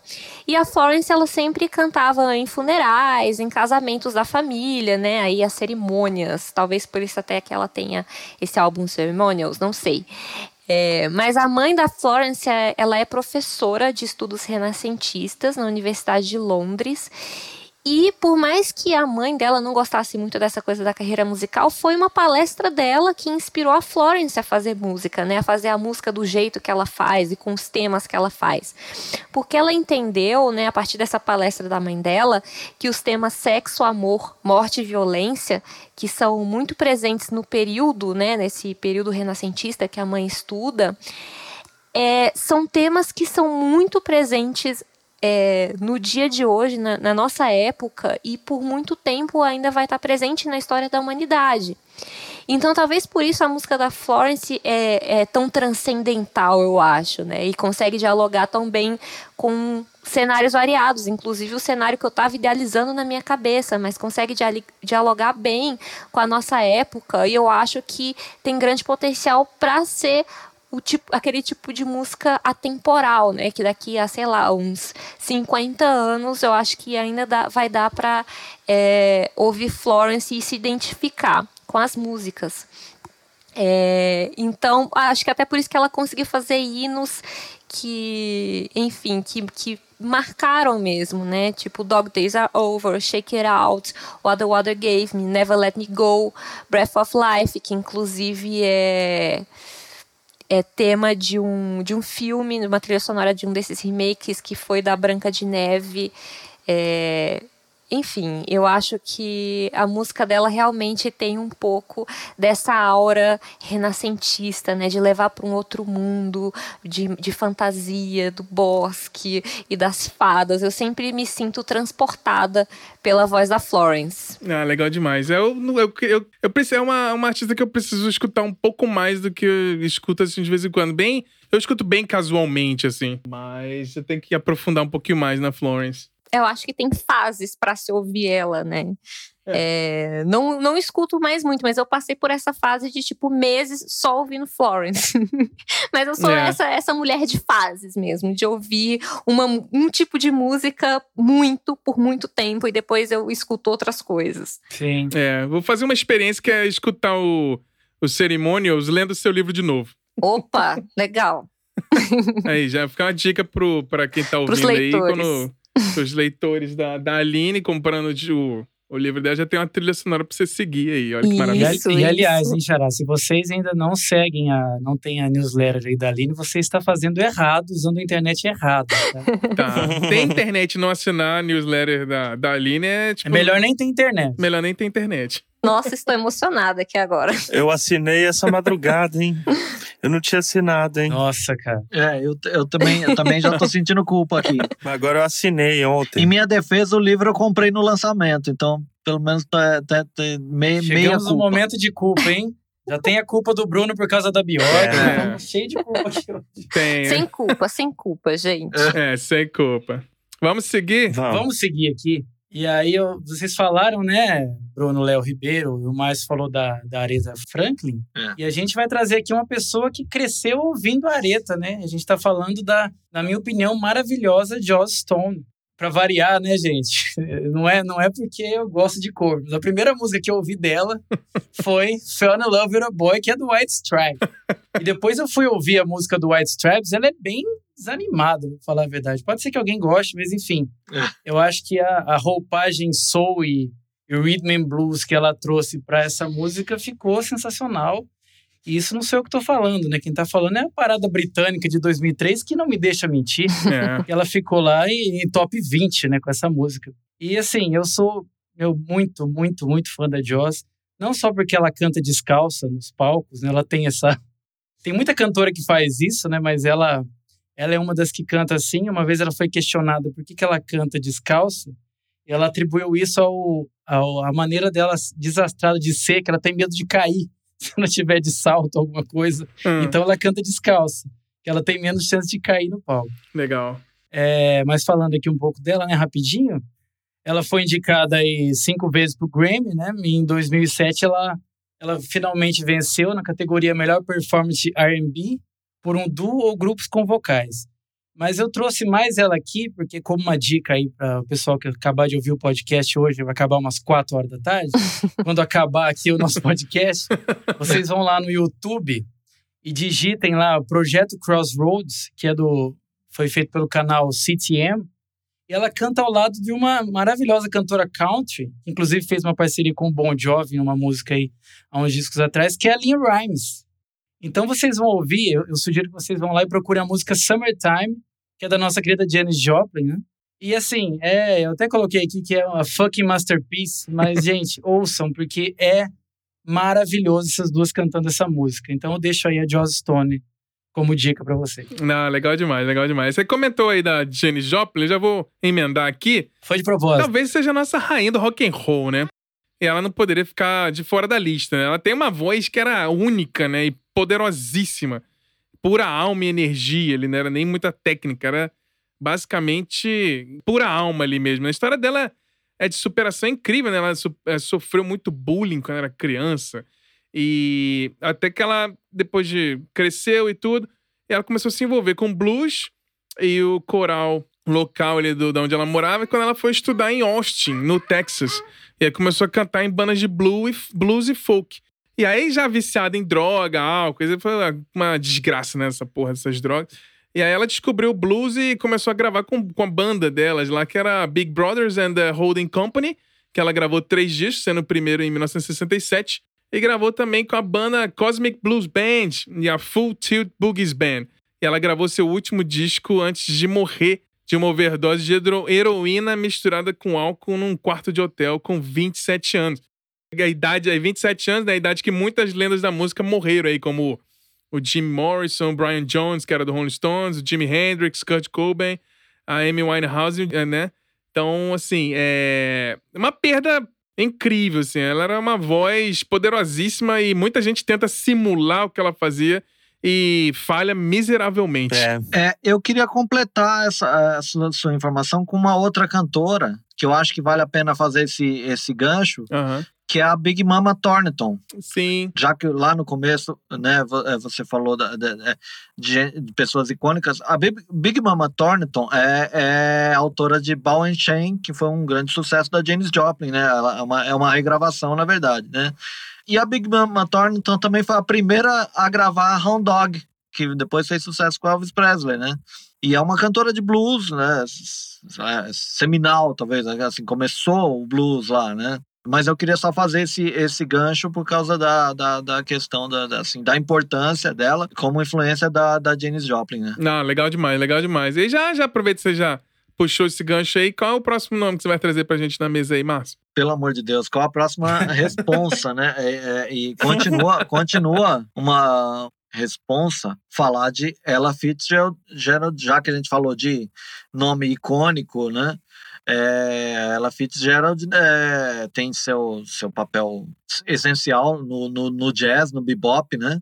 Apesar do, do, do, do, bebop ela achar que era um pouco limitador e depois ela, ela, ela estender a carreira um pouco mais com amplitude maior, né? A Ella Fitzgerald, é, como cantora, ela tem uma característica que ela, ela fazia a extensão vocal dela era de três oitavas, né? E tinha assim uma, uma questão de do, da voz dela em determinados momentos parecia um instrumento de sopro, né? Aquele cantarolar do, do, do jazz, né? Não, não, não, com letras, só, só o, o sketch, né? É, é, esse o termo, né? Que é, que é, que é usado, né? Uma técnica que, de vocal que é, é um vocalize, né? Então a, a Ella Fitzgerald é uma referência nesse, nessa técnica, né? A vida pessoal da, da, da Ella, Ella Fitzgerald era complicada, como as demais cantoras que a gente citou aqui, icônicas, né? É. Teve um histórico de depressão, violência em casa, essa coisa toda. Não que isso seja um, assim, uma, uma apesar de ser uma característica em comum entre elas, é, eu acho que é, é, a questão da superação disso, né? Fez, fez com que fosse. Não, não a questão dela, ser, dela superar isso fez ela ser uma grande cantora. Na verdade, é, a, a, a vida pessoal acaba influindo nessa coisa da, da resiliência mesmo, da, da superação, né? Então, isso é, é uma coisa que é para ficar marcada, assim, né? como grande ícone. A gente teve, teve aqui, já falei, de um grande ícone da Soul Music, da, da uh, grandes ícones de, de, vários, vários formatos musicais. A Ella Fitzgerald no jazz, ela é, é essencial, né? Gravou com grandes nomes como o Duke Ellington, o Dizzy Gillespie, né? Enfim, enfim, acho que me faltam é, argumentos para dizer mais sobre ela, assim, mais do que, por exemplo, ela, ela ser o grande nome do jazz cantado. Ah, com certeza, com certeza. É, só te tô passando a resposta aí, né? pois é, pois é. Eu espero tá, eu espero tá contribuindo. ai, ai, é. muito bom, muito bom. Então, pegando aí, né, depois do abacaxi do Márcio, da Ella Fitzgerald, eu acho que ele representou bem a importância dessa artista. Mas lembrando de uma outra artista contemporânea aí, que é a Fergie, né? Do Black Eyed, Black Eyed Peas, que, enfim, é um grupo também de hip hop americano, hip hop assim, enfim, pop music, né? Negra americana. E que é uma mulher no meio de dois caras, né? Interessante fazer esse destaque aqui, porque alguns dos do, das artistas que a gente citou aqui hoje tem, tem esse caso. A Lauryn Hill, que, enfim, estava no meio de dois caras no Foods. Inclusive, uma das polêmicas, a Aline desviou da polêmica, é, mas tem a questão. Tem, é, tem uma questão com o Wycliffe Jean, né? Sim. É, eles passaram por altas tretas e tal. E, enfim, é, sempre tem esses problemas. Aqui no Brasil tem, tem um, um, clássico dos Mutantes, né? Que era também uma banda de dois caras com a Rita ali no meio. E, e um monte de conflito ali oriundo justamente do machismo, né? E de questões ali de relacionamento mal resolvidas e que, enfim, é, são polêmicas. Eu não sei se existe uma polêmica de, dessa natureza no Black Eyed Peas, acredito que não, mas eu gosto muito da Ferg, eu acho que ela tem uma força como intérprete ela tem uma carreira solo também que vale a pena citar. Inclusive, é mãe, defende muito essa bandeira também, que foi uma das coisas que a Aline trouxe aqui para o nosso podcast de hoje. Muito bem lembrada, né? Essa dificuldade, é, dificuldades às vezes que as artistas têm, têm nesse aspecto, assim. E eu acho que ela representa e encerra também uma lembrança muito legal que a gente fez aqui de figuras que estão dentro do mainstream da música pop que não são tão lembradas ou reconhecidas por isso, né? É. Mas que eu acho que são. Acho que, assim, a gente já está num ponto da música que está se quebrando muito, né? Depois de de figuras aí como Rihanna e Beyoncé fazerem o que fazem musicalmente e, e fora também do universo da música, dentro da sociedade, como que elas se apresentam e como que elas rompem com esses preconceitos que a gente mesmo nutriu durante muito tempo de que ah, a artista dentro da, do mainstream é uma coisa que não é relevante. Não, hoje em dia é muito relevante. Então acho que fica uma lembrança legal aí, que é da Fergie. Não, legal. Eu gosto muito, tem um disco. Eu não sou muito. Polêmicas, polêmicas. eu não sou muito fã de Guns N' Roses, eu sei que o meu xará é. Mas eu amo o Slash, para não ser contraditório, para me salvar, eu acho o Slash absurdo. Tem um disco solo dele que ele convida um, um cantor para cantar cada música e tem uma música. Todos os discos solo dele. E aí tem uma música com a Fergie que é muito, muito boa. Ah, ela canta Paradise City, né? É, Ficou maravilhosa é, a interpretação dela de Paradise City. É, exato. É uma puta intérprete, né? É muito legal. Mas eu não sabia dessa do Slash, não. Não, a do Slash é maravilhosa. Esse disco que o Bruno falou é maravilhoso. Ele tem até Claro que tem o cara do Maroon 5. Tem uma galera que ele chamou para dar um buzz, né? Mas tem muita gente boa eu ali. Eu gosto do cara do Maroon 5. Quem que você tá falando? Ah, tudo bem, cara. Eu gosto. Pode gostar do que você quiser. Não, eu gosto de Maroon 5 também. O Kanye West tem uma música com o cara do Maroon 5, pô. Não, não, mas é que assim, o, o Vini, é que no contexto dos artistas que estão ali, ele ficou meio over, porque ah, ele é o mais conhecidinho, entre aspas, sabe? Muito pop. Né? Não que o Maroon 5 seja ruim, mas enfim. Desculpa, eu não queria ofender os gostos de ninguém. não, eu, eu gosto de Maroon 5. Não, não sou fã número um, não. Eu gosto das participações dele com outros. Eu vou até ouvir essa, porque tem uma música do Kanye West maravilhosa com, com o cara, com, com ele. É, como é que chama? Adam Levine. Isso, Adam Levine. Muito Isso. bom. Isso, você gosta dele, nem o nome dele você sabe. De... é, pois é, porque... Não, eu sou, eu sou, eu gosto muito dele. Acho ele uma figura bem interessante. Assim, eu até assisto The Voice americano, eu gosto dele lá no, no na televisão e tal. Ah, sensacional. Bacana. Mas isso aí. Legal. Mas, ô Vini, eu te amo, viu? Só pra deixar registrado. É. Ô, cara, eu também. Mas esse episódio aqui, quando a gente começou a, a fazer a, essa pauta junto com a galera, a gente chamando a queridíssima Aline para participar, para ter essa representatividade incrível aqui, a gente começou a fazer a lista e falou assim: vai ser impossível esse episódio caber em um só. Então, para também a gente ter essa, esse gancho, a gente tá fazendo esse episódio, vai ser a parte 1 e aí tem muito nome ainda que a gente vai falar ainda, galera. A gente vai soltar esse episódio em breve, que é a parte 2 do Mulheres Incríveis na Música. Então fique ligado que a gente vai soltar esse episódio pra você ver toda a lista. A gente vai falar com calma de todos que a gente merece. E para fechar aqui nossa lista da parte 1 de hoje, a Aline vai falar de uma, uma cantora que, que ela ama. Tenho certeza para fechar bem aqui. Quem que você tem para falar pra gente agora, Aline? É Amanda Palmer. Eu não sei se ela é muito conhecida, mas para mim ela é, é. eu, eu tenho aquela sensação de que eu sou melhor amiga dela, por mais que seja meio ridículo ser melhor amigo de uma celeb que nem sabe que eu existo, mas no caso eu tenho. Eu tenho uma, eu sinto uma conexão, me sinto próxima dela e isso tem a ver com a forma com que ela faz as coisas dela e com que ela se relaciona com o público. É, eu descobri ela através do Neil Gaiman, que é um dos meus escritores favoritos. Né? Ele escreveu por muito tempo quadrinhos, né? Ele é escritor de literatura também, mas ele é autor do Sandman. Sim. É, e eu conheci através dele, né? Então, eles são casados, têm um filho juntos, e foi aí que comecei a conhecer e, e, ler sobre ela e ouvir as músicas dela. Ela começou a carreira dela, na verdade, como estátua viva. Né? Nem como cantora, é como estátua viva. É, ela era numa faculdade, ela se vestia, ela trabalhava num café e no, nos tempos livres ela fazia essa estátua viva, né? Ela vestia um, colocava um véu de noiva, um, um tule, assim, uma saia de tule de noiva com um coturno subia em cima de uma caixa de madeira e ficava segurando uma flor parada por horas, né? E tinha que ouvir as pessoas passando de carro e gritando: "Vai trabalhar!" e ela pensando: "Mas eu tô trabalhando", sabe? Esse é o é, meu trabalho. Exatamente. E essa é uma é uma história que ela conta no livro dela, The Art of Asking, né, que foi publicado no Brasil, é, com como a arte de pedir, né? Que ela conta toda a trajetória dela e como ela constrói a relação dela com o público. E a carreira musical dela começou na banda Dresden Dolls. É maravilhosa essa banda. Que é bem alternativão, assim, é bem underground. E ela sempre levantou, sim, e, ela, e é uma dupla, na uhum. verdade, né? Ela e um outro cara. Sim. É, e ela sempre levantou a bandeira da música independente, da arte independente. É, quando ela foi lançar o álbum dela solo, é, ela ia lançar por, por, gravadora, mas as gravadoras meio que desdenharam ela, falou que precisava vender não sei quantos, eles achavam que não ia ter esse, esse impacto.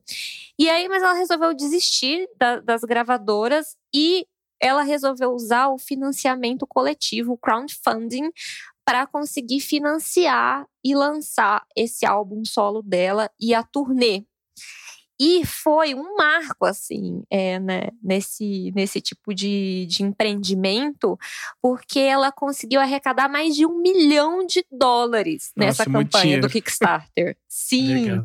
eu acho que ela foi a primeira, o primeiro músico, né, a primeira musicista a arrecadar tanto dinheiro por uma plataforma de financiamento coletivo.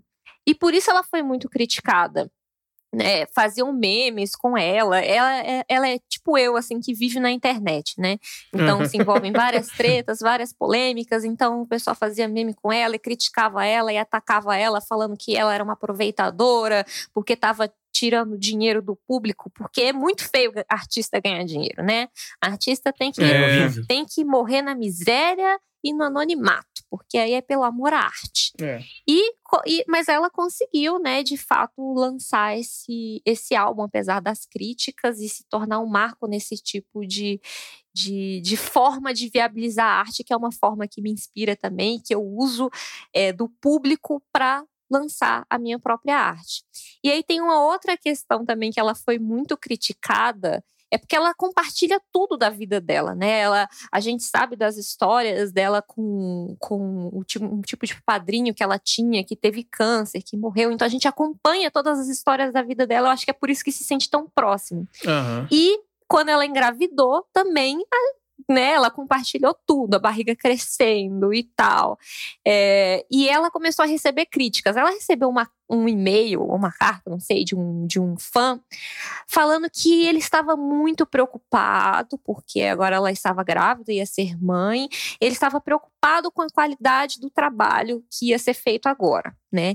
Porque, ah, porque ser mãe, né, exige não sei o quê. E ele falou que ela tinha lançado um álbum todo em ukulele. Ela toca piano, toca ukulele, que também é bem legal.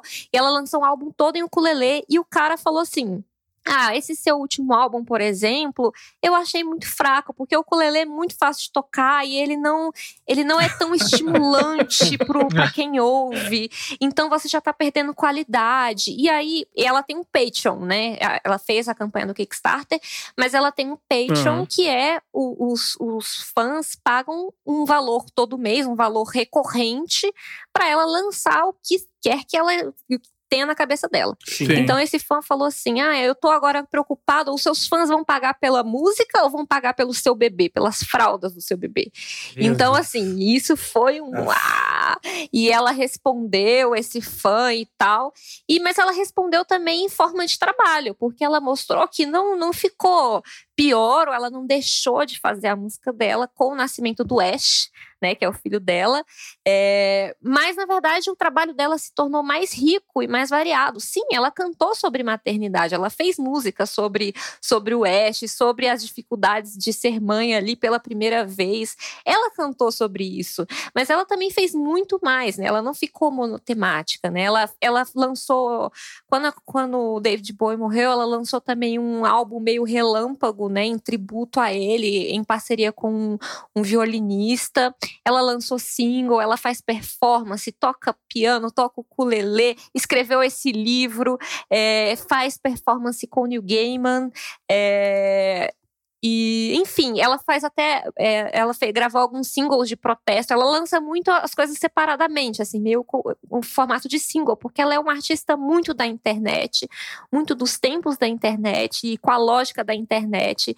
Então, Trump foi eleito, ela gravou uma música em protesto, sabe? Então ela também é muito política e muito ativa, né?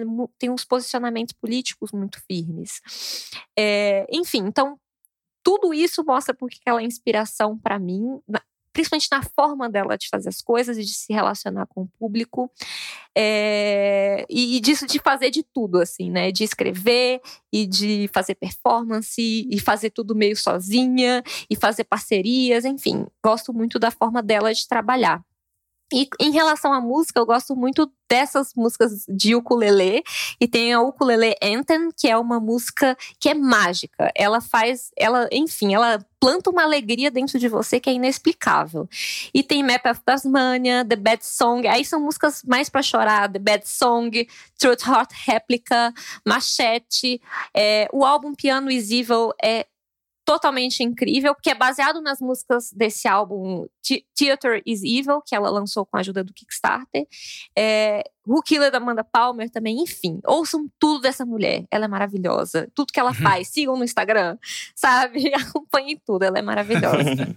muito bom, muito legal. Não, legal demais. Legal Não, o que eu vou falar aqui, rapidamente, da, da Amanda Palmer, a Aline foi muito feliz porque, olha como que é legal o nosso podcast eu não sabia quem era Amanda Paul. Olha. Eu só sabia quem era o Dresden Dolls.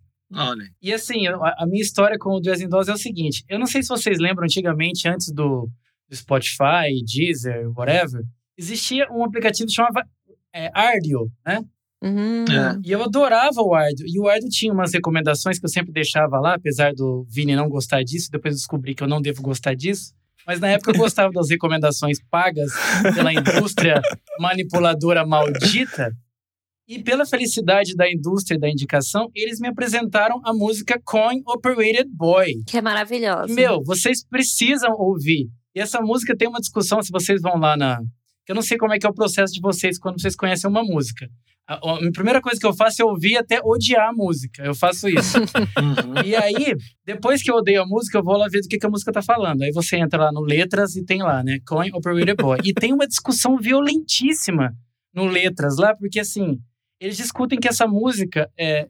Ela tá. Eles acreditam que ela está personificando um vibrador. Não sei se você teve essa ideia ali da Nossa, música. não! Porque, com... não, sério, tem um debate violentíssimo lá, várias vítimas. Meu Deus! Porque a música, o vídeo, na realidade, ela tá. Ela, ela tem um homem como se fosse um robô, né? Ela coloca uma, uma moeda e ele começa a fazer as coisas que ela quer. Aí tem um cara que fez uma tese lá, falando, não, na realidade tá falando de um vibrador. Você coloca, ele funciona e faz o que ela quiser, não precisa de um homem. Eu acho que eu gostei mais dessa música agora com essa explicação, hein? então, procure lá. Mas, gente, essa música é ótima, ela tem várias nuances. Homem, o que tem a ver, né? Não, é. que, pra que homem, né? A gente tá aqui fazendo o quê? Mas é, eu fiquei muito feliz de descobrir que a Amanda Palmer, no caso, é a vocalista do, do Dresden Dolls. E com o Pretty Boy eu deixaria essa música aí de final para que todos ouçam que realmente, de fato, é maravilhosa. Então, eu também, também recomendo é, Sex Changes, também é uma música sensacional do Dresden Dolls. Aí, legal. É isso aí. Ah, legal demais, legal demais. Foi isso então, galera. Essa foi a primeira parte do nosso podcast Mulheres Incríveis. A gente vai soltar a segunda parte em breve. E vamos agora seguir para um, um novo quadro que a gente está criando aqui. Vamos testar para ver como é que são. Quadro! Quadro novo no nosso podcast e a gente volta já já.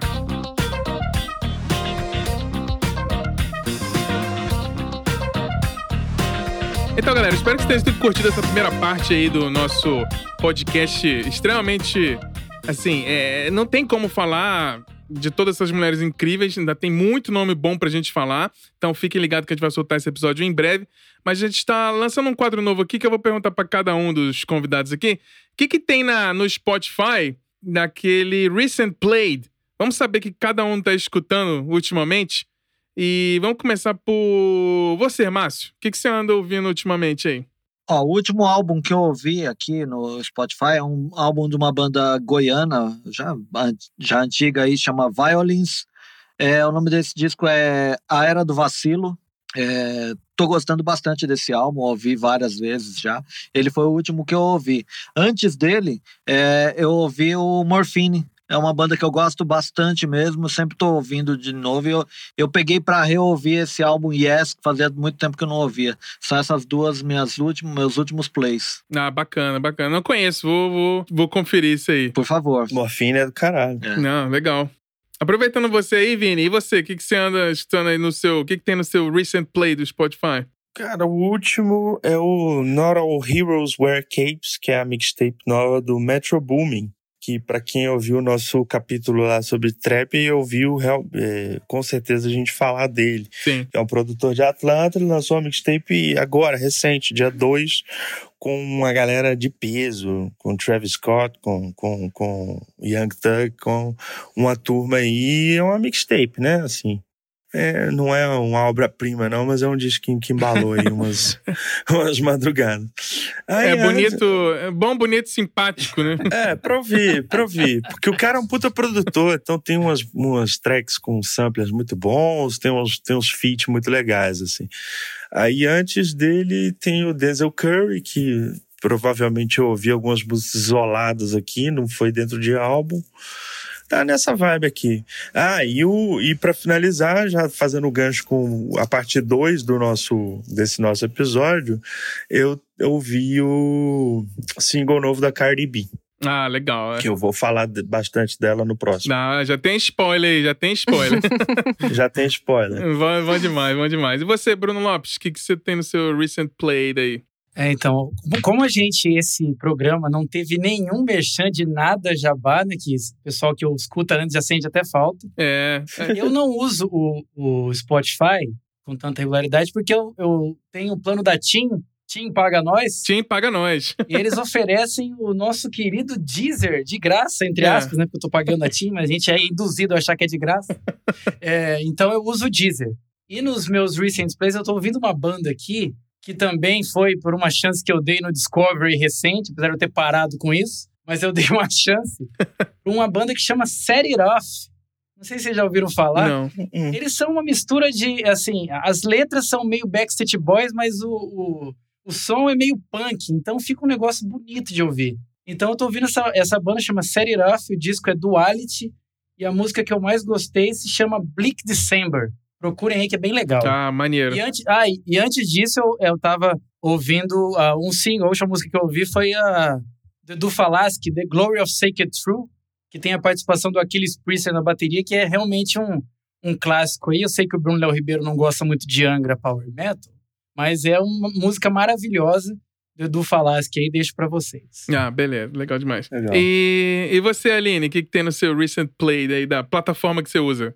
É, é o Spotify mesmo. e eu passei a semana ouvindo as mulheres que eu vou falar, né? Então foi meio que para ficar me inspirando, entrando na vibe do podcast. Então eu tava ouvindo Ente, da Rihanna. E eu vou dar dois spoilers de dois nomes que eu vou falar na próxima, no próximo programa. Que eu tô ouvindo o álbum Afrofuturista, da Ellen Oléria, o último álbum dela. E o Arcandroid, da Janelle Monáe que são duas ótimas que eu vou falar no próximo. Obra-prima. Sim, Obra sim. Prima. E também tem um podcast que eu escuto podcast pelo Spotify. E é o chama Mais Você Vai Sozinha, que é da Gaia Passarelli. É, vocês que assistiam MTV talvez se lembrem dela, que ela apresentava demais, um programa demais. e ela é maravilhosa, Paga ela saca nós. muito de música. nesse, nesse podcast ela fala de viagens, né? Porque ela lançou esse, esse livro Mas Você Vai Sozinha, que fala sobre viajar sozinha. É, mas enfim, os programas são incríveis, eu recomendo vocês ouvirem. Ah, legal, legal demais. demais. Muito bom, muito bom. Eu vou falar que o meu, depois dessa semana toda aí que a gente teve, dessa história que o Brasil modificou aí, eu, é, por toda conta daquela polêmica, tudo, eu voltei a escutar Pink Floyd, principalmente o The Final Cut lá com o Roger Water. que a galera descobriu que ele, né, é contra o fascismo depois de muitos anos. ô, ô, Bruno, que bom, cara. Eu achei que você ia falar que você estava ouvindo reação em cadeia. Não. tá tudo certo. Não, e aí. Esse aí a gente vai ouvir daqui é, a pouco, Exatamente. É. Mas é. o. É, que nem o, o Cassu falou na entrevista do episódio passado lá, que, né, uma palavra de conforto, né?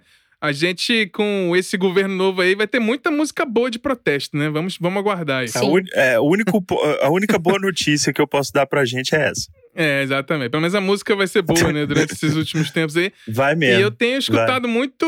E aí, nessa, nessa vibe aí, tá aqui. Eu tenho escutado muito Gojira e mexuga, assim, pancada na orelha, né? pancada na orelha pra, pra, pra tentar acalmar. Eu, como eu já comentei em vários episódios, quando eu tô. Sons um do coração. Com... Som do coração. Se você quiser relaxar, escuta um mexuga. que é, vai te acalmar aí. ah, muito bom, muito bom, muito bom.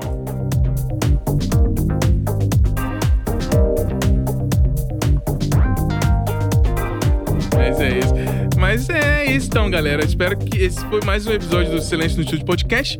Estamos em todas as outras as plataformas, como Spotify, Apple Podcast, Anchor, Google Podcast, Cashbox, Overcast e tudo mais. E nossa página do Anchor no link, você pode escolher a sua plataforma favorita aí. Então, agora, para fechar aqui, Vini, último recadinho pra galera. Galera, ouçam bastante coisa aí que a gente comentou e recomendou, porque tem muita coisa boa. É... É isso. Bebam água. Sempre. É. Maria. sigam a gente, sigam a gente não. O Drake não precisa ouvir não, porque involuntariamente ele vai fazer vai questão no seu Spotify. Vai tocar. Ai, Mas a última é siga a gente aí nas redes sociais. É, maneiríssimo, maneiríssimo. Obrigadão, Vini, mais uma vez por sua participação. Sempre bom demais falar contigo. Valeu. E obrigado mais uma vez lá pelo episódio do Trap. A gente recebeu muitas mensagens legais da galera falando que nem gostava ou tinha preconceito com trap. Depois daquele episódio lá da aula que você deu, muita gente mudou de ideia e começou a escutar. Olha que maravilha. Que homem! Que homem. Que isso. que homem. Maneiríssimo. Obrigadão, Vini, de nós mais uma vez. E você, Márcio, último recadinho? Bom, é isso, né? Vou ser poético mais uma vez, né? Grande abraço a todos. Economizem água, papel e coração, que isso a gente vai precisar muito disso nos próximos tempos. E é isso aí. Ouçam nossos podcasts aí, porque tem coisa boa aí. Mas, muito bom. É bom falar de coisa importante, vamos falar de música. Isso. É isso aí. Obrigadão, Márcio, mais uma vez pela participação aqui, todo o seu conhecimento. Valeu. Foi, desculpa te colocar nas enrascadas lá com aqueles nomes assim, de peso. É. é importantíssimo, mas você foi bem demais. O bom é que dá para estudar um pouco mais. Vou usar é. um pouquinho de choque de cultura aqui, viu? Ele tem, é. ele tem talento, tem talento pra, isso. Pra isso. Olha aí. É nosso aí. guerreirinho, nosso guerreirinho. nosso guerreirinho. Ah, muito bom. Valeu, Márcio. Obrigadão demais. E você, Bruno Lopes, último recadinho? É, gente, eu vou deixar aqui, o pessoal tá usando o recadinho para deixar spoiler do que a gente vai falar, né? Eu vou falar uma coisa aqui que muita gente pode ser que não conhece, quem conhece vai querer ouvir também, que eu vou falar da, no próximo episódio da Daphne Willis, que é uma pessoa que eu conheci num projeto chamado So Far Sounds. Então vocês vão saber mais sobre Sofar Sounds no próximo episódio. Quem já conhece sabe do que eu tô falando. Um prazer demais aí. Agradecer também a Aline, né, que teve aí separou aí nove horas do seu dia para falar com a gente. a gente sabe que não é fácil, é. mas a gente sabe que é por uma boa causa e a gente espera que ela volte mais vezes aí. Muito obrigado, foi um prazer estar aqui com vocês. Um abraço. Legal demais, legal demais. Mas queria te agradecer demais, Aline, antes de você mandar o seu último recadinho. É, queria agradecer demais pela participação. Vai ter a parte 2, então a gente vai se falar mais vezes e você está sempre convidadíssima. Quando quiser participar da nossa versão virtual, será muitíssimo bem-vinda.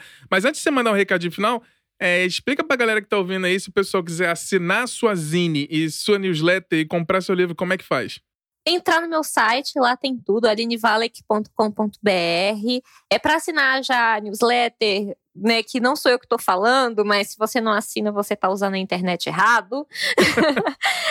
Assinem Tiny... Fala com propriedade. Sim, é, é tinyletter.com barra Aline Valek, lá você já assina direto, ou você entra no meu site que lá tem tudo, tem os meus livros, onde comprar, o meu blog, enfim, você vê a minha vida inteira lá. É, e recadinhos finais. Primeiro, que é foi muito divertido para mim. Eu vou voltar na parte 2, quero falar de mais mulheres.